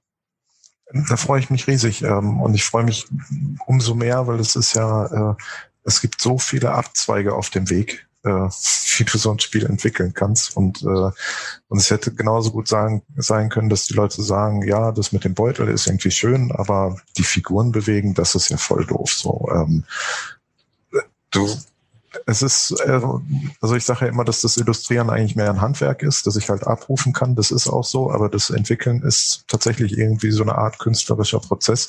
Und das kann auch eben schiefgehen. Und äh, deswegen, ich bin heilfroh über jeden, der sagt, nee, äh, gefällt mir gut. Und, ähm, und dass es halt viele neue Sachen hat. Der Witz ist halt, dass ich gar nicht so viele Spiele kenne. Und äh, ich weiß, Wolfgang Lüttke war auch ganz begeistert von dem von dem Beutel, den ich, äh, als ich ihm den gezeigt habe. Und äh, das war so witzig. Ich habe mir überhaupt nichts dabei gedacht. Ich dachte, ja, es kommt halt in den einen Beutel rein und die anderen Sachen, die, die Siegel, die da auch reinkommen, die müssen halt unterschiedliche Rückseiten haben, weil in bestimmten Abenteuern muss ich sie identifizieren können. Und äh, ja, wie soll ich sie anders verstecken? Und äh, dann kommen die halt auch in den Beutel rein. Und äh, also äh, ja, aber ich freue mich wirklich, wenn es äh, wenn's euch gefällt. Äh, das, das ist, das ist ganz Also ich bin, ich bin auf jeden Fall richtig gespannt. Wir haben es jetzt, also Daniel und ich, wir haben es am Blockbistro halt gezockt und wir haben das zweite Kapitel nicht zu Ende machen können, weil der Daniel los musste. Mhm. Und jetzt habe ich gestern nochmal resettet und habe es mit der Yassi nochmal gezockt und wir haben das zweite Kapitel nicht geschafft. Und aber trotzdem man hat ja im ersten Moment dann so das Gefühl, okay, jetzt bewegt man sich frei und dann dreht man was um und äh, irgendwie gibt im ersten Moment denkt man, okay, es ist doch relativ linear, ist es aber gar nicht. Und da sind so viele, also ich will jetzt auch echt gar nichts spoilern. Ich kann noch sagen, Daniel, da passieren auf jeden Fall noch witzige Dinge, allein schon im zweiten Kapitel, ähm, die auch mechanisch auch total witzig sind irgendwie. Und das finde ich total cool gelöst. Und äh, da bin ich, also ich bin äh, auch relativ ähm, begeistert von dem Spiel.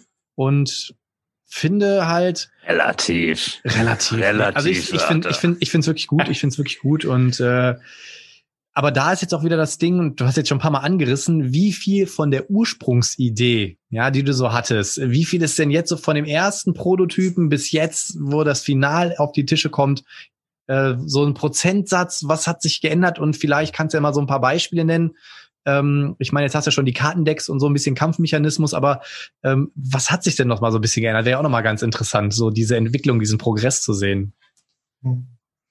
Also ich glaube, es, es war halt am Anfang viel, viel größer. Du, du, also ich mag ja gerne thematische Spiele und du versuchst halt alles thematisch irgendwie zu lösen, möglichst thematisch. Und, äh, und manchmal gibt's aber auch einfach Regeln, da musst du es ein bisschen abschneiden und äh, es weniger thematisch halten, weil sonst wird es einfach eine Simulation und macht keinen Spaß mehr. Und, ähm, und es wurde es wurde immer weniger das Spiel, also nicht weniger an, an oder destillierter kann man sagen. Also der, der, ist, äh, du musstest immer mehr den Kern rausbringen. Und die Frage ist eigentlich immer beim Entwickeln, äh, wo liegt der Spaß darin? So, wo, wo liegt in, in dieser Geschichte jetzt, in, in dieser, mit den ganzen Karten hier, wo ist der Spaß?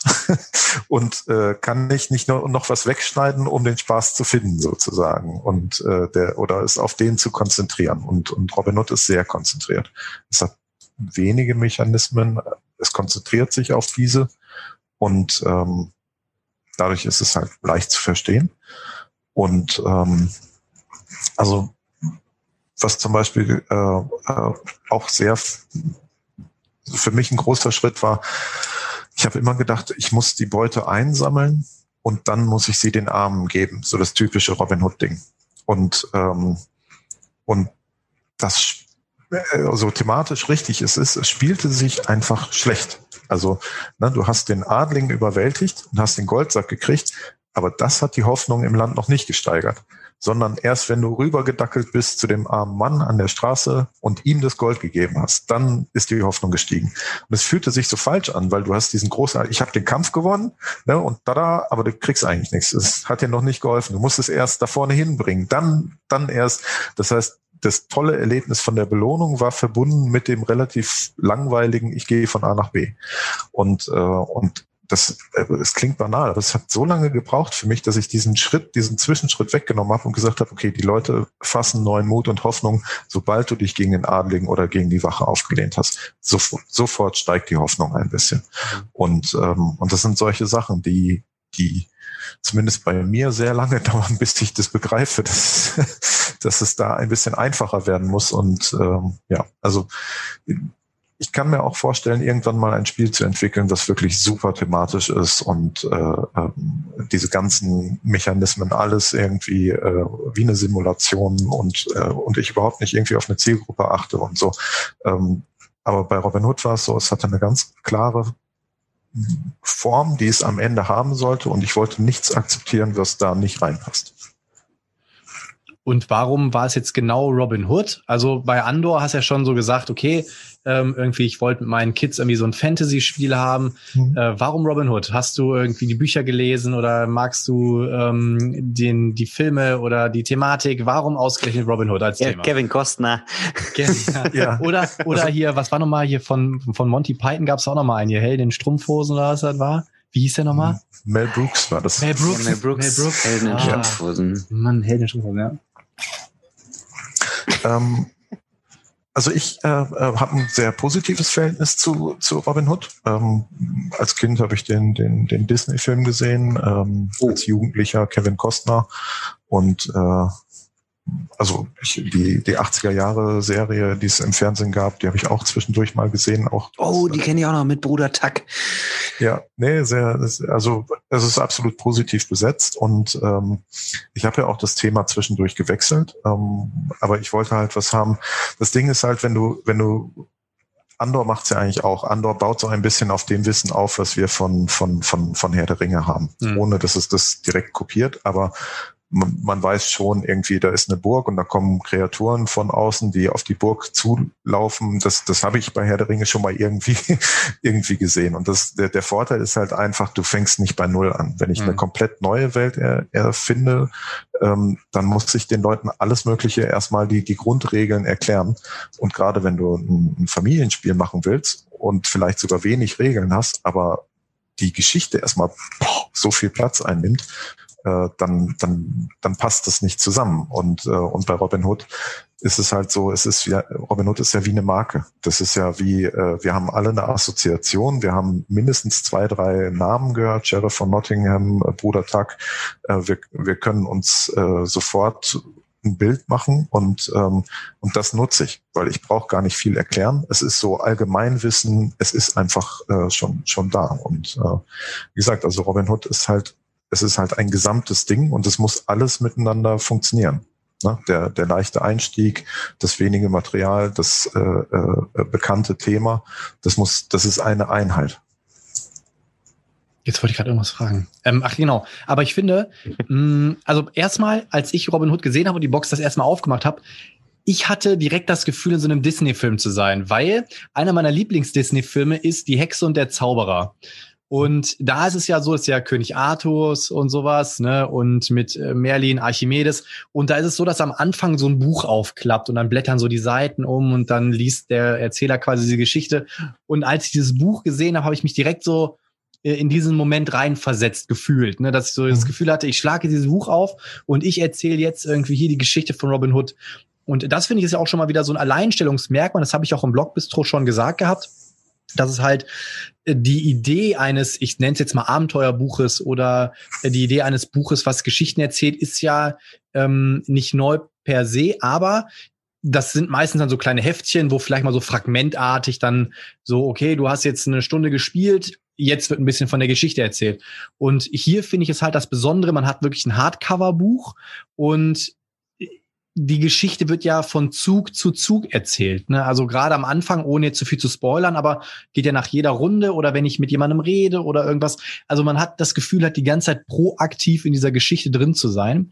Und das finde ich persönlich auch ganz cool. Eins meiner absoluten Favorite Videospiele, weil du es jetzt vorhin auch schon mal gesagt hast, ne, so mit ähm, PC-Spielen, ist Final Fantasy VII. Und äh, in diesem Spiel, ich finde es halt auch reizvoll. Also du hast natürlich recht, bei Robin Hood startet man nicht bei null, aber das Coole bei Final Fantasy zum Beispiel fand ich damals, ich kannte die Story gar nicht, ich habe damals von meiner Tante zu Weihnachten geschenkt bekommen. Und ich finde es halt auch cool, wenn man auch manchmal in so eine Welt reingeschmissen wird, was man ja bei Robin Hood wird. Man, man hat natürlich so ein bisschen das Basiswissen durch äh, die, die Disney-Filme und so weiter, aber irgendwie, man wird halt so reingeschmissen, man kriegt so ein bisschen, hey, übrigens, das und das jetzt gerade die Ausgangssituation. Ähm, da ist Little John, da bist du, los geht's. Sowas finde ich halt auch total cool, wenn man halt diese Geschichte auch erkundet. War das genauso der Plan, den du auch hattest? Also unabhängig jetzt davon, dass du was haben wolltest, wo man nicht bei Null startet? Also, Oder hat sich das auch so entwickelt? Nee, also die Geschichte, ihr seid ja noch, habt ja noch nicht besonders weit gespielt, aber ähm, die äh, Geschichte, also ich kann es natürlich als Autor schlecht, ich bin da ein bisschen befangen, aber ich glaube, die Geschichte ist ganz gut. Ähm, das ist wirklich eine. also, es tut mir leid, aber ich, ich glaube, sie ist wirklich ganz gut. Ich habe mir ganz, ganz viel Mühe gegeben und auch mit dem äh, Peter Gustav Bartschat äh, mich viel darüber unterhalten, ähm, der auch schon für Katan äh, Texte geschrieben mhm. hat und auch Romane schreibt und, äh, und der hat mir auch ein bisschen geholfen, wie man so, wie man das so macht und äh, und ich glaube, ähm, das, das übt halt einen großen Sog äh, aus, einfach so eine, so eine gute Geschichte, wie eine, wie eine gute Serie. Ne? Du, mhm. äh, und du willst halt auch wissen, wie es weitergeht. Und es gibt ja auch schon einige Blogger, die, die, die schon durch sind. ich meine, das Spiel erscheint am Montag. Sie haben es jetzt maximal äh, sechs Tage und sie sind, also sie haben schon alles irgendwie äh, gespielt. Äh, also das macht wohl, macht wohl was mit den Leuten und ähm, die, also und, und man muss halt auch einfach sagen, äh, auch wenn es irgendwie in gewisser Weise auch nur ein Gimmick ist, aber dieses Hardcover-Buch ist halt einfach echt schön. Und ich bin, bin so glücklich, dass der Verlag das äh, äh, realisiert hat, weil das, ähm, das, das fühlt sich einfach toll an und du gibst es rum am Tisch und äh, mhm. es ist einfach. Äh, das ist ja. Das ist einfach ein Alleinstellungsmerkmal. Potti und ich haben es ja am Samstag auch nochmal herausgehoben. Da gab es ja trotzdem auch Stimmen, die sagen, ja, hätte, hätte man auch was anderes machen können. Genau das ist eigentlich der Punkt, wo man sagt, das ist das Spiel und das ist irgendwie so ein Merkmal dafür und das ist total cool. Und ähm, ich weiß, dass manche sagen, ah, ist äh, Robin Hood der Andor-Killer? Das will es gar nicht sein. In meinen Augen sind es einfach zwei verschiedene Spiele, die du rausgebracht hast, die konkurrenzfähig nebeneinander weiter existieren werden. Ähm, was ich aber mache und äh, wo ich dann wahrscheinlich gesteinigt werde, ist, ich habe es am Samstag schon mal gesagt, so Spiele wie Seven's Continent oder vielleicht Hinted Grail, die letzten Endes eher ein Spiel erzählen wollen, ähm, da äh, finde ich zum Beispiel dieses Robin Hood äh, mit so einer Leichtigkeit daherkommt und ähm, ich überlege tatsächlich für mich schon, packe ich so ein, so, so, so ein Seven's Continent, was so ein Mysterium um sich herum hat äh, und auch erstmal so entwickelt, packe ich das auf den Tisch oder nehme ich äh, Robin Hood, wo ich ein Buch habe, in eine Geschichte eintauchen kann und schnell losspielen kann und das schnell wieder mit Leuten auch spielen kann, greife ich nicht vielleicht sogar lieber äh, für mich zu einem Robin Hood und ähm, da muss ich ganz klar sagen, auch wenn ich jetzt noch nicht viel äh, erkundet habe dann da, aber gerade mit dem Buch, wenn ich eine Geschichte erleben will, dann muss es nicht immer ein Spiel sein, wo ich dann sage, ich habe dann auf einmal am Ende den ganzen Tisch voll und äh, am Ende nach, nach fünf Stunden erst einen kleinen Teil der Welt erkundet, sondern ich, ich bin überzeugt von Robin Hood, dass das viele Leute wirklich so, wie du auch sagst, in den Bann ziehen wird, die dann sagen, boah, geil, ey, das, das macht so Bock, ich will weiterspielen, ich möchte die nächsten Seiten noch sehen und äh, so dieses Gesamtkonzept, ähm, das äh, bin ich sehr gespannt, wie sich das verkaufen wird, wie die Leute äh, es dann rückmelden werden. Und äh, das wird eine coole Nummer auf jeden Fall. Tainted Grail und äh, Seventh okay. Continent. Ich kenne sie nur vom Namen und äh, ich, ich finde es schön, wenn es irgendwie äh, in einem Atemzug genannt wird, aber da, ich kann es überhaupt nicht beurteilen. Gibt sicherlich auch welche, die jetzt sagen, ah, das ist völliger Schwachsinn. Das eine will in Familienbereich, das eine ist für die, für die Kenner, was weiß ich. Aber ich finde, es muss sich ja dann oder für mich, ne, ich muss das kategorisieren und ähm, ich, ich sehe das so für mich. So, dann, dann habe ich eher Lust, das dann irgendwie anzupacken ich glaube, eine, ich glaube, du liegst da, diese Kategorisierung Familienspiel, Kennerspiel und so. Ähm, es gibt so ein paar Sachen wie zum Beispiel eine, eine richtig gute Geschichte, ähm, die ist universell. Da, da no. brauchst du kein Kennerspieler für sein oder ein, An Anfängerspieler. Ähm, wenn, wenn dich eine, eine Geschichte gut packt, dann äh, das ist ja das, das ist ja in, in uns drin, so gute Geschichten hören wollen und so. Genau, ähm, das, das, ist das, das ist genau der Punkt, ja. Ja, und das verbindet und äh, das hat nichts mehr mit, mit, mit Kennerspiel oder oder ähm, es muss halt auch spielerisch so sein, dass du, dass du das machen willst. Aber ähm, ich glaube, eine, eine starke Story ist ähm, ist, äh, geht über Grenzen.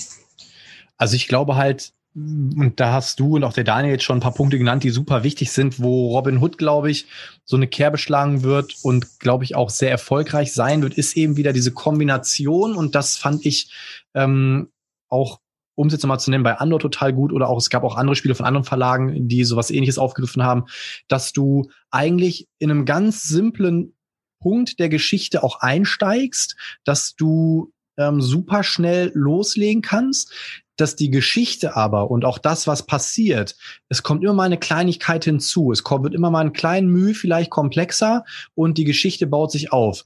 Und das finde ich ist halt ein Ding, was ich sehr schätze, weil wir haben öfters auch mal das Thema gehabt, ähm, in unserem Umkreis sind natürlich nicht immer alle Leute so wie wir Vielspieler.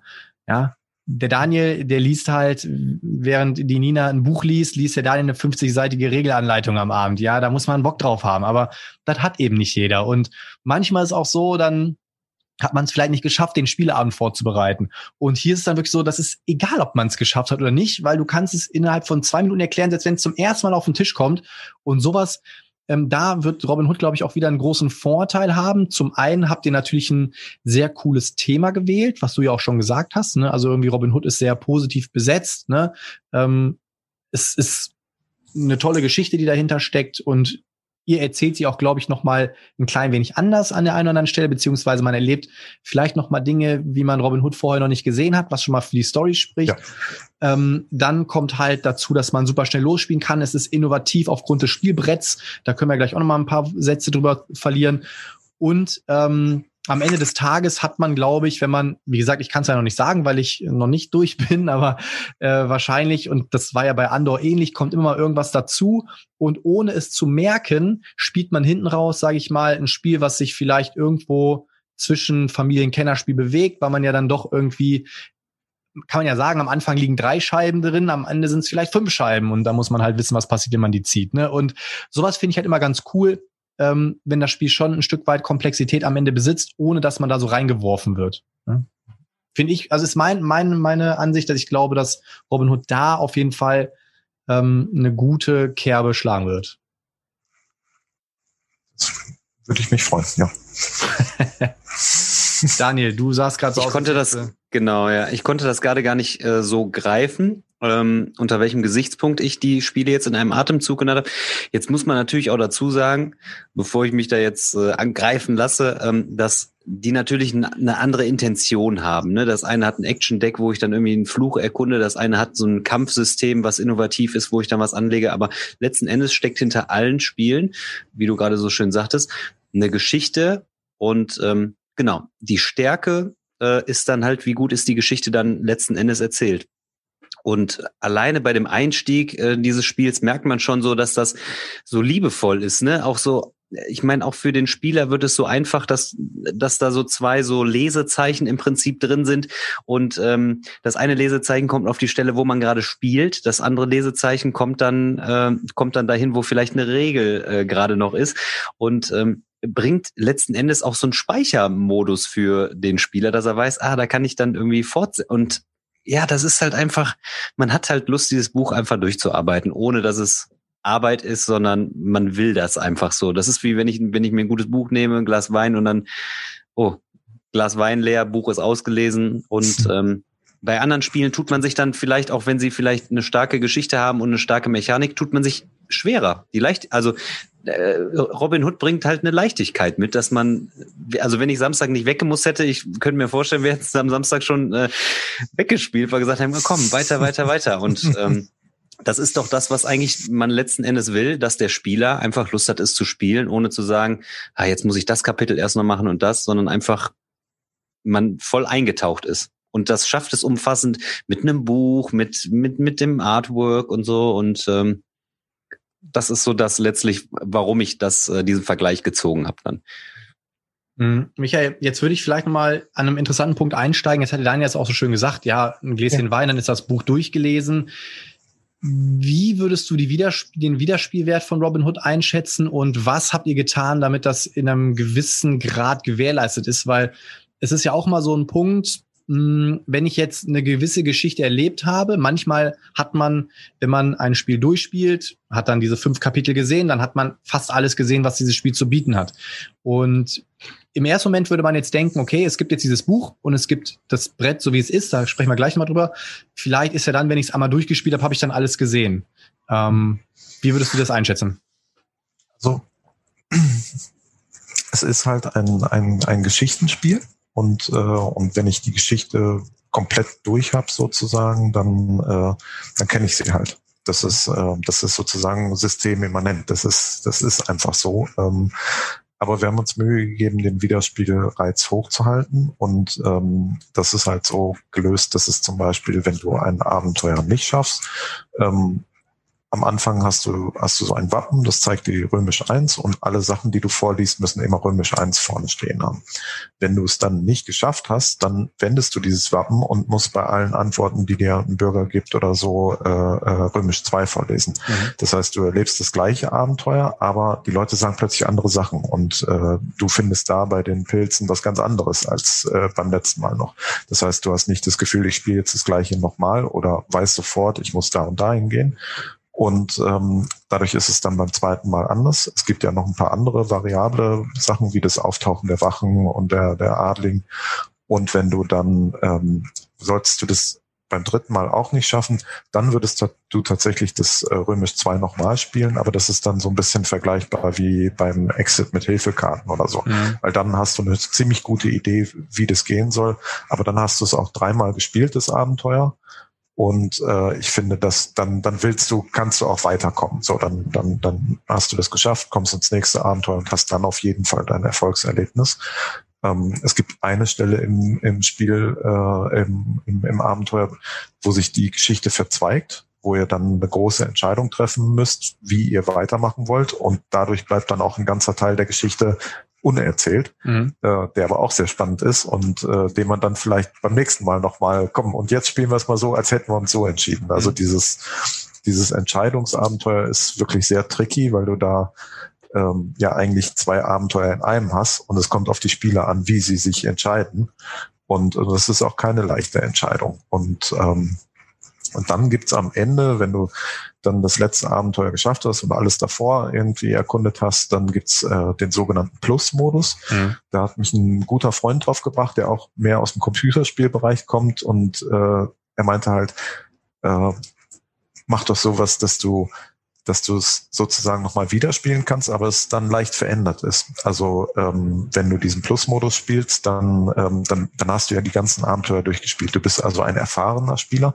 Dann wird es ein bisschen anspruchsvoller. Dann gibt es plötzlich Elemente, äh, ähm, wo die wo die Gegner dann auch cleverer werden und mhm. äh, fieser und äh, aber du kriegst auch plötzlich Gegenstände, äh, ich will nichts spoilern, aber du kriegst dann sehr coole Gegenstände, äh, wie, wie vergiftete Pfeile und so ein Stuff, äh, die du halt vorher nicht gekriegt hast. Die, die, okay. vorher, die hast du noch nicht einmal vorher gesehen und mhm. äh, plötzlich sind die dann da. Und du spielst dann halt das Abenteuer nochmal, aber es verändern sich so viele Sachen und, und ich ehrlich gesagt kann mich nach zehn Partien nicht mehr erinnern, was es bei den Pilzen gab, äh, dass du es tatsächlich, also wenn du es so gern gespielt hast, dann nochmal komplett durchspielen könntest äh, mit einer ganz anderen Herausforderung. Und ähm, ja, also das ist dann für die Leute, die sagen, boah, es hat mir so viel Spaß gemacht, ich will es nochmal machen. Und dann wollen wir natürlich äh, auch äh, Bonusabenteuer bereitstellen. Dafür bietet sich die Welt einfach auch wunderbar an. Mhm. Das heißt, äh, im, ich glaube, 29. März geht schon das erste Bonusabenteuer äh, online dass man halt einfach, das ist dann wie ein zehntes Abenteuer. Man kann dann halt einfach weiterspielen und mehr spielen. Ähm, und ähm, also so so, so ist der, der Weg, wie wir es machen wollen. Und ich glaube, es stecken schon so, wie es ist, sehr, sehr viele Stunden äh, an Spielspaß mhm. drin. Wir hatten ja am Samstag auch gesagt, ja, und hier die Plättchen, die ja in das äh, Spielbrett eingelassen sind, das ist ja total cool. Und da könnte man ja eigentlich direkt eine Erweiterung mit reinmachen, neue, neue, neue Dinger da reinsetzen. Und dann hast du schon so geschmunzelt, aber ihr habt da auch nichts verraten. Also, das heißt, also Ideen sind euch wahrscheinlich schon im Hinterkopf. Und äh, wenn das Spiel halt äh, letzten Endes ähm, beliebt ist, dann ist wahrscheinlich auch ähm, da keine Grenze jetzt, ne? so wie du gerade schon äh, im Prinzip gesagt hast, dass da äh, Material in deinem Kopf äh, schon heranwächst, dass man sagt, da ist Möglichkeit, Also ich muss, ganz, ich muss ganz ehrlich sagen, es klingt für mich total verrückt, weil es ist, letzte Woche haben wir es uns angeguckt zum ersten Mal, alle Mann. Jetzt sind wir sechs Tage später. Das Spiel kommt in drei Tagen auf den Markt. Wir unterhalten uns gerade über Erweiterungen. Ähm, das klingt alles für mich sehr, sehr, sehr verrückt. ähm, und, und, und auch toll. Also ich, ich, ich freue mich natürlich, dass, äh, äh wenn die Reaktionen so positiv sind, aber ähm, also möglich ist da viel, aber es muss natürlich auch erstmal gefallen. Und ich mache jetzt gerade mal eben kurz noch eine Lampe an, weil sonst sitze ich gleich im Dunkeln. ja. Augenblick. Ja, aber witzig, ne? Also eigentlich hat er recht, ne? Das Spiel kommt, also wenn diese Folge hier online geht, dann wird das Spiel heute oder morgen oder übermorgen quasi erst im Handel verfügbar sein. Ähm, da muss man auch, glaube ich, so ein bisschen selektieren. Also wir sind natürlich jetzt ein ganz kleiner Dunstkreis an Menschen, die das Spiel halt jetzt schon spielen konnten und so, ne? Und äh, wir sind natürlich sehr angetan, aber ja, also ich habe auf jeden Fall jetzt schon so ein paar Leute, wie gesagt, bei der Jassi gesagt, boah, Jassi, du wirst es einfach mögen. Ne? Und sie war kein Andorf-Fan, muss man dazu sagen. Sie war kein Andorf-Fan, der hat gesagt so, ah, nee. Und ich habe gesagt, Jassi, du wirst das Spiel mögen. Und wir haben es gespielt und sie, ach, das wäre aber echt süß, ne? Also hier mit dem Buch und so und das ist ja voll cool, auch hier mit dem Umdrehen. Also die war direkt voll into it und äh, fand es richtig cool. Aber da ja auch noch ein wichtiger Punkt, den hat der dann jetzt auch schon mal angesprochen, mit dem Brett da habt ihr ja wirklich was Innovatives gestaltet. Ne? Habe ich in der Form noch nirgendwo gesehen. Man puzzelt einfach einmal das Brett zusammen und dann geht's los. Und jetzt hat man diese ganzen Elemente, die man drehen kann.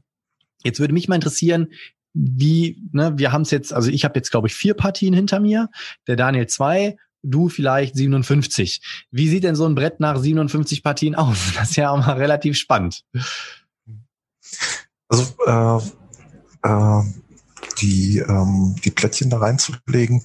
Das, äh, also technisch ist es wirklich, ähm, also ich finde, es ist ein, ein, ein bisschen ein, ein kleines Wunderwerk, weil ähm, das ist wirklich toll gemacht und äh, diese ganzen es sind ja auch diese Griffmulden, die dann aber nicht, äh, die sind dann leer. Also die müssen die Spieler nicht irgendwie rauspulen oder so. Ähm, also das ist technisch sehr, sehr anspruchsvoll. Äh, wir haben auch viel experimentiert damit. Und ähm, aber es ist halt so, wir sind Menschen, wir haben Hände, schmutzige Hände und und äh, und agieren sozusagen, interagieren die ganze Zeit mit dieser Pappe. Und ähm, und also ich glaube, dass klar, man man man sieht es irgendwann ein bisschen. Ähm, das ist wie ähm, ähm, also ich weiß zum Beispiel, mein, mein erstes Dominion äh, sah nach, nach anderthalb Wochen irgendwie so halb gut aus. Äh, jetzt bin ich auch nicht jemand, der Karten sleeved oder so ähm, und äh, weil ich will es halt einfach spielen und äh, aber ich hätte jetzt auch, ich fand das halt mit dem ständigen Mischen, also ich hätte wäre nicht auf die Idee gekommen, ah, Deckbuilding, hm, so viel mischen, ich weiß nicht. ähm, aber aber na gut, man kann es ja sleeven, das kann man halt bei dem bei dem Board eigentlich nicht mhm. äh, und ähm, also klar, du, du, du siehst irgendwann, dass es da ein bisschen angekratzt ist und so. Und ähm, aber ich muss ganz ehrlich sagen, ich bin da relativ entspannt, weil das, äh, das ist halt was Neues. Ähm, es, das gab so in der Form mhm. noch nicht, dass ich, na, normalerweise habe ich irgendwelche Plättchen, die ich da drauflegen muss, aber ich brauche hier gar nichts vorbereiten. Und mhm. das ist für mich so ein Riesenvorteil, dass es für mich das aufwirkt, dass es diese Nebenwirkung hat, dass man das, ne, es ist halt ein Brettspiel, es ist kein Computerspiel. Und, äh, und, und man, man, irgendwann sieht man dann auch da äh, Spuren. Hm. Und ähm, das muss weil es halt auch und, ja, und es ist auch unter, also ich habe zum Beispiel, ich weiß nicht, ob ich mich da besonders geschickt anstelle. Also ich, mein Brett, das habe ich jetzt äh, über einen Monat, das neue äh, im, im äh, Gebrauch. Äh, das war so die, die, die Vorversion und darauf habe ich halt jetzt meine Bonusabenteuer äh, äh, entwickelt. Und, ähm, und ich finde, das sieht immer noch äh, völlig in Ordnung aus. Ähm, mhm. Aber ich weiß natürlich, viele Leute wollen es halt auch super, super, äh, äh, wie gesagt, Karten sleeven und so. Ähm, es ist nicht anders machbar. So, es ist schlichtweg nicht anders machbar. Ich war ein bisschen akkurater als der Potti. Bei mir sahen die, sahen die Teils so noch tippitoppi aus beim Potti 1, 2. Aber ich meine, das gehört dann letzten Endes auch dazu. So, ich muss auch, um meine Geschichte fortsetzen zu können, streite ich jetzt zum ersten Mal, glaube ich, äh, vorzeitig schon die Segel. Michael, ich wünsche dir ähm, einen guten Start Alles Gute damit. Ich verabschiede mich schon mal vorzeitig. Ich denke, der Potti ist so professionell und äh, schafft äh, es, ohne mich da zu Ende zu bringen heute, ja, damit ich den Haussegen noch hochhalte. Es war mir eine große Ehre. Ich freue mich und ich hoffe, wir sehen uns äh, bald in Essen mit dem großen Robin Hood Stapel, der am Tagesende maximal aus zwei Spielen besteht. Ich bin überzeugt. Also ich freue mich auch, wenn mein Exemplar ankommt und äh, ich werde es mal Nina anpreisen. Vielleicht wird sie, wird sie da ja Lust haben, äh, wenn es schnell. Sie hat nämlich auch das Problem, spielt nicht gerne, wenn so tausend äh, Stunden Regelerklärung ist. Und das könnte auch da wieder ein großes Plus sein. Ne? Vielleicht funktioniert's. Vielen Dank, Daniel. Danke für die lieben Fragen und äh, dass du dir die Zeit genommen hast und so. Super. Ja, gerne sogar noch länger, aber ein bisschen fremdbestimmt jetzt gerade in diesem Sinne. In diesem Sinne, ich bleib online, äh, aber ich äh, schalte mich stumm und äh, entschwinde kurz nach oben. Mach's gut. Macht's gut, Ciao. ihr beiden. Tschüss. Ja, also ich glaube, ganz so viel kommt es auch nicht mehr. Ich fand, was ich halt gerne noch mal mh, hm, reinwerfen wollte, das Witzige ist ja, und das ist ja wieder dieses Innovative, eigentlich total simpel, ne? Dieses, okay, von der Grundidee her ist es eigentlich Grund, von Grund auf simpel. Dieses Mensch, das kann doch einfach in, in dem Brett sein, dann drehe ich was um und dann ist das super. Ne? Also auch das ist ja wieder so ein Ding, wo ihr einen Schritt weitergegangen seid. Es ist, ist jetzt nicht so, dass es nicht schon mal Spielbretter gab. Es gibt ja diese Double-Layer-Boards und sowas, ne, wo mhm. man mal was reinschieben konnte. Und ihr seid jetzt einen Schritt weiter und habt gedacht, Mensch, dann machen wir doch einfach mal ein fettes, fertiges Brett da draus und äh, dann müssen wir nichts aufbereiten und haben alles da, wo es hingehört. Und ich habe im Nachgang ähm, habe ich auch noch mit, mit ein paar Leuten gesprochen und die haben direkt so, ey, das ist so genial, ne? Da kann man doch direkt auch hier so Science Fiction noch, dann kannst du in einem Raumschiff und dies. Ähm, also es ist ja Ihr hättet euch das vielleicht patentieren lassen sollen, weil ich finde, das ist halt so simpel, aber trotzdem so innovativ, dass man das halt auf so viele Dinge einfach adaptieren kann. Das ist ich finde ja, es ist, es ist halt eine, eine technisch auch eine, eine Herausforderung. Ne? Ähm, ab einem bestimmten Punkt war klar, dass ich das Spiel so entwickle, aber es musste dann auch technisch machbar sein. Ne? Ähm, also es ist auch, auch, auch spannend, das, das so anzugehen. Ähm, aber ich finde es ich find's auch großartig. Also äh, ich, ich merke das halt, wenn ich dann wieder irgendwie ein Bonusabenteuer teste. Ich pack die Sachen eben aus und kann anfangen. Mhm. Und, äh, und, und es ging halt darum, ein, ein rundes Produkt zu machen. Ne? Du hast einen leichten Einstieg, du hast das Buch und kein Kartenmanagement, du hast äh, das Thema und du hast das Brett. Also das, das ist alles eine Einheit. Und ähm, das heißt, ich würde nicht sagen, dass man per se jetzt immer irgendwie die Plättchen einlegen sollte. Aber wenn du ein Abenteuerspiel für Familien machen willst, dann kannst du einfach nicht erwarten, dass sie jetzt erstmal 500 Plättchen verteilen. Mhm. Das geht einfach nicht. Und, äh, und wie gesagt, dieser Vorteil ist für mich, ähm, das, das überwiegt einfach. Das ist äh, wirklich, wirklich gut gelungen, finde ich. War das denn, jetzt hast du es ja schon mal ein bisschen angerissen, wie sah das denn am Anfang aus? Also du hattest ja nicht, war das, war ja nicht direkt die erste Idee von wegen, hey, wir haben die Plättchen schon drin. Ähm, wie war das denn am Anfang so gelöst mit den einzelnen Adligen? Waren das wieder so Token und Figuren, die da standen oder? Nee, ich hatte Sachen zum, zum Abdecken erstmal drauf, dass mhm. du halt, wenn du eine Wache besiegt hast, dann hast du so ein X draufgelegt. Ähm, aber das war auch ein Schritt später dann noch. Ähm, und ähm, aber letztlich ähm, also ich hatte bei der Reise in den Norden, ähm, weiß ich nicht, ob du dich erinnerst, da war ja dieses Schiff dabei mhm. mhm. und äh, das Schiff konnte man ausrüsten. Genau, das hat ja auch so, so selber. So, ja. Genau, genau. Und das war eigentlich so der Grundstein dafür, weil ich äh, äh da schon gemerkt habe, wie, wie toll ich das finde, dass du das Bild verändern kannst ähm, dass du, ich kaufe mir jetzt einen zweiten Mast und dann flippst du dieses Plättchen und mhm. plötzlich ist da ein zweiter Mast. Das, äh, das fand ich toll und das äh, ist auch damals schon äh, äh, technisch, es war ja viel einfacher, aber auch da drucktechnisch ist es schon richtig gut geklappt und mhm. ähm, ich denke, dass es da dann irgendwann zusammenkam und ähm, und dann haben wir es natürlich auf die Spitze getrieben. Ich weiß gar nicht, wie viele äh, 100 Plättchen in diesem Spielplan drinstecken. Ähm, und von der Entwicklung her ist es auch gruselig, weil du musst dir vorstellen, ich habe dir die, die Spielpläne dann früher noch von Hand geschnitten. Das heißt, du hast den großen Spielplan, du druckst ihn dreimal aus. Einmal ne, die, das Deckding, dann äh, die ganzen Plättchen, dann die Rückseite der Plättchen und was drunter ist, was wenn du das Plättchen rausgenommen ja. hast. Ähm, also ähm, das, das war furchtbar. Aber es hat sich auf jeden Fall gelohnt. Es hat sich auf jeden Fall gelohnt. Was würdest du jetzt so sagen, so wie viel, also ich weiß, du wirst es wahrscheinlich eh nicht genau betiteln können, aber wenn du was so über den Daumen gepeilt nennen müsstest, wie viele Stunden Arbeit haben jetzt da drin gesteckt? das ist eine utopische Frage.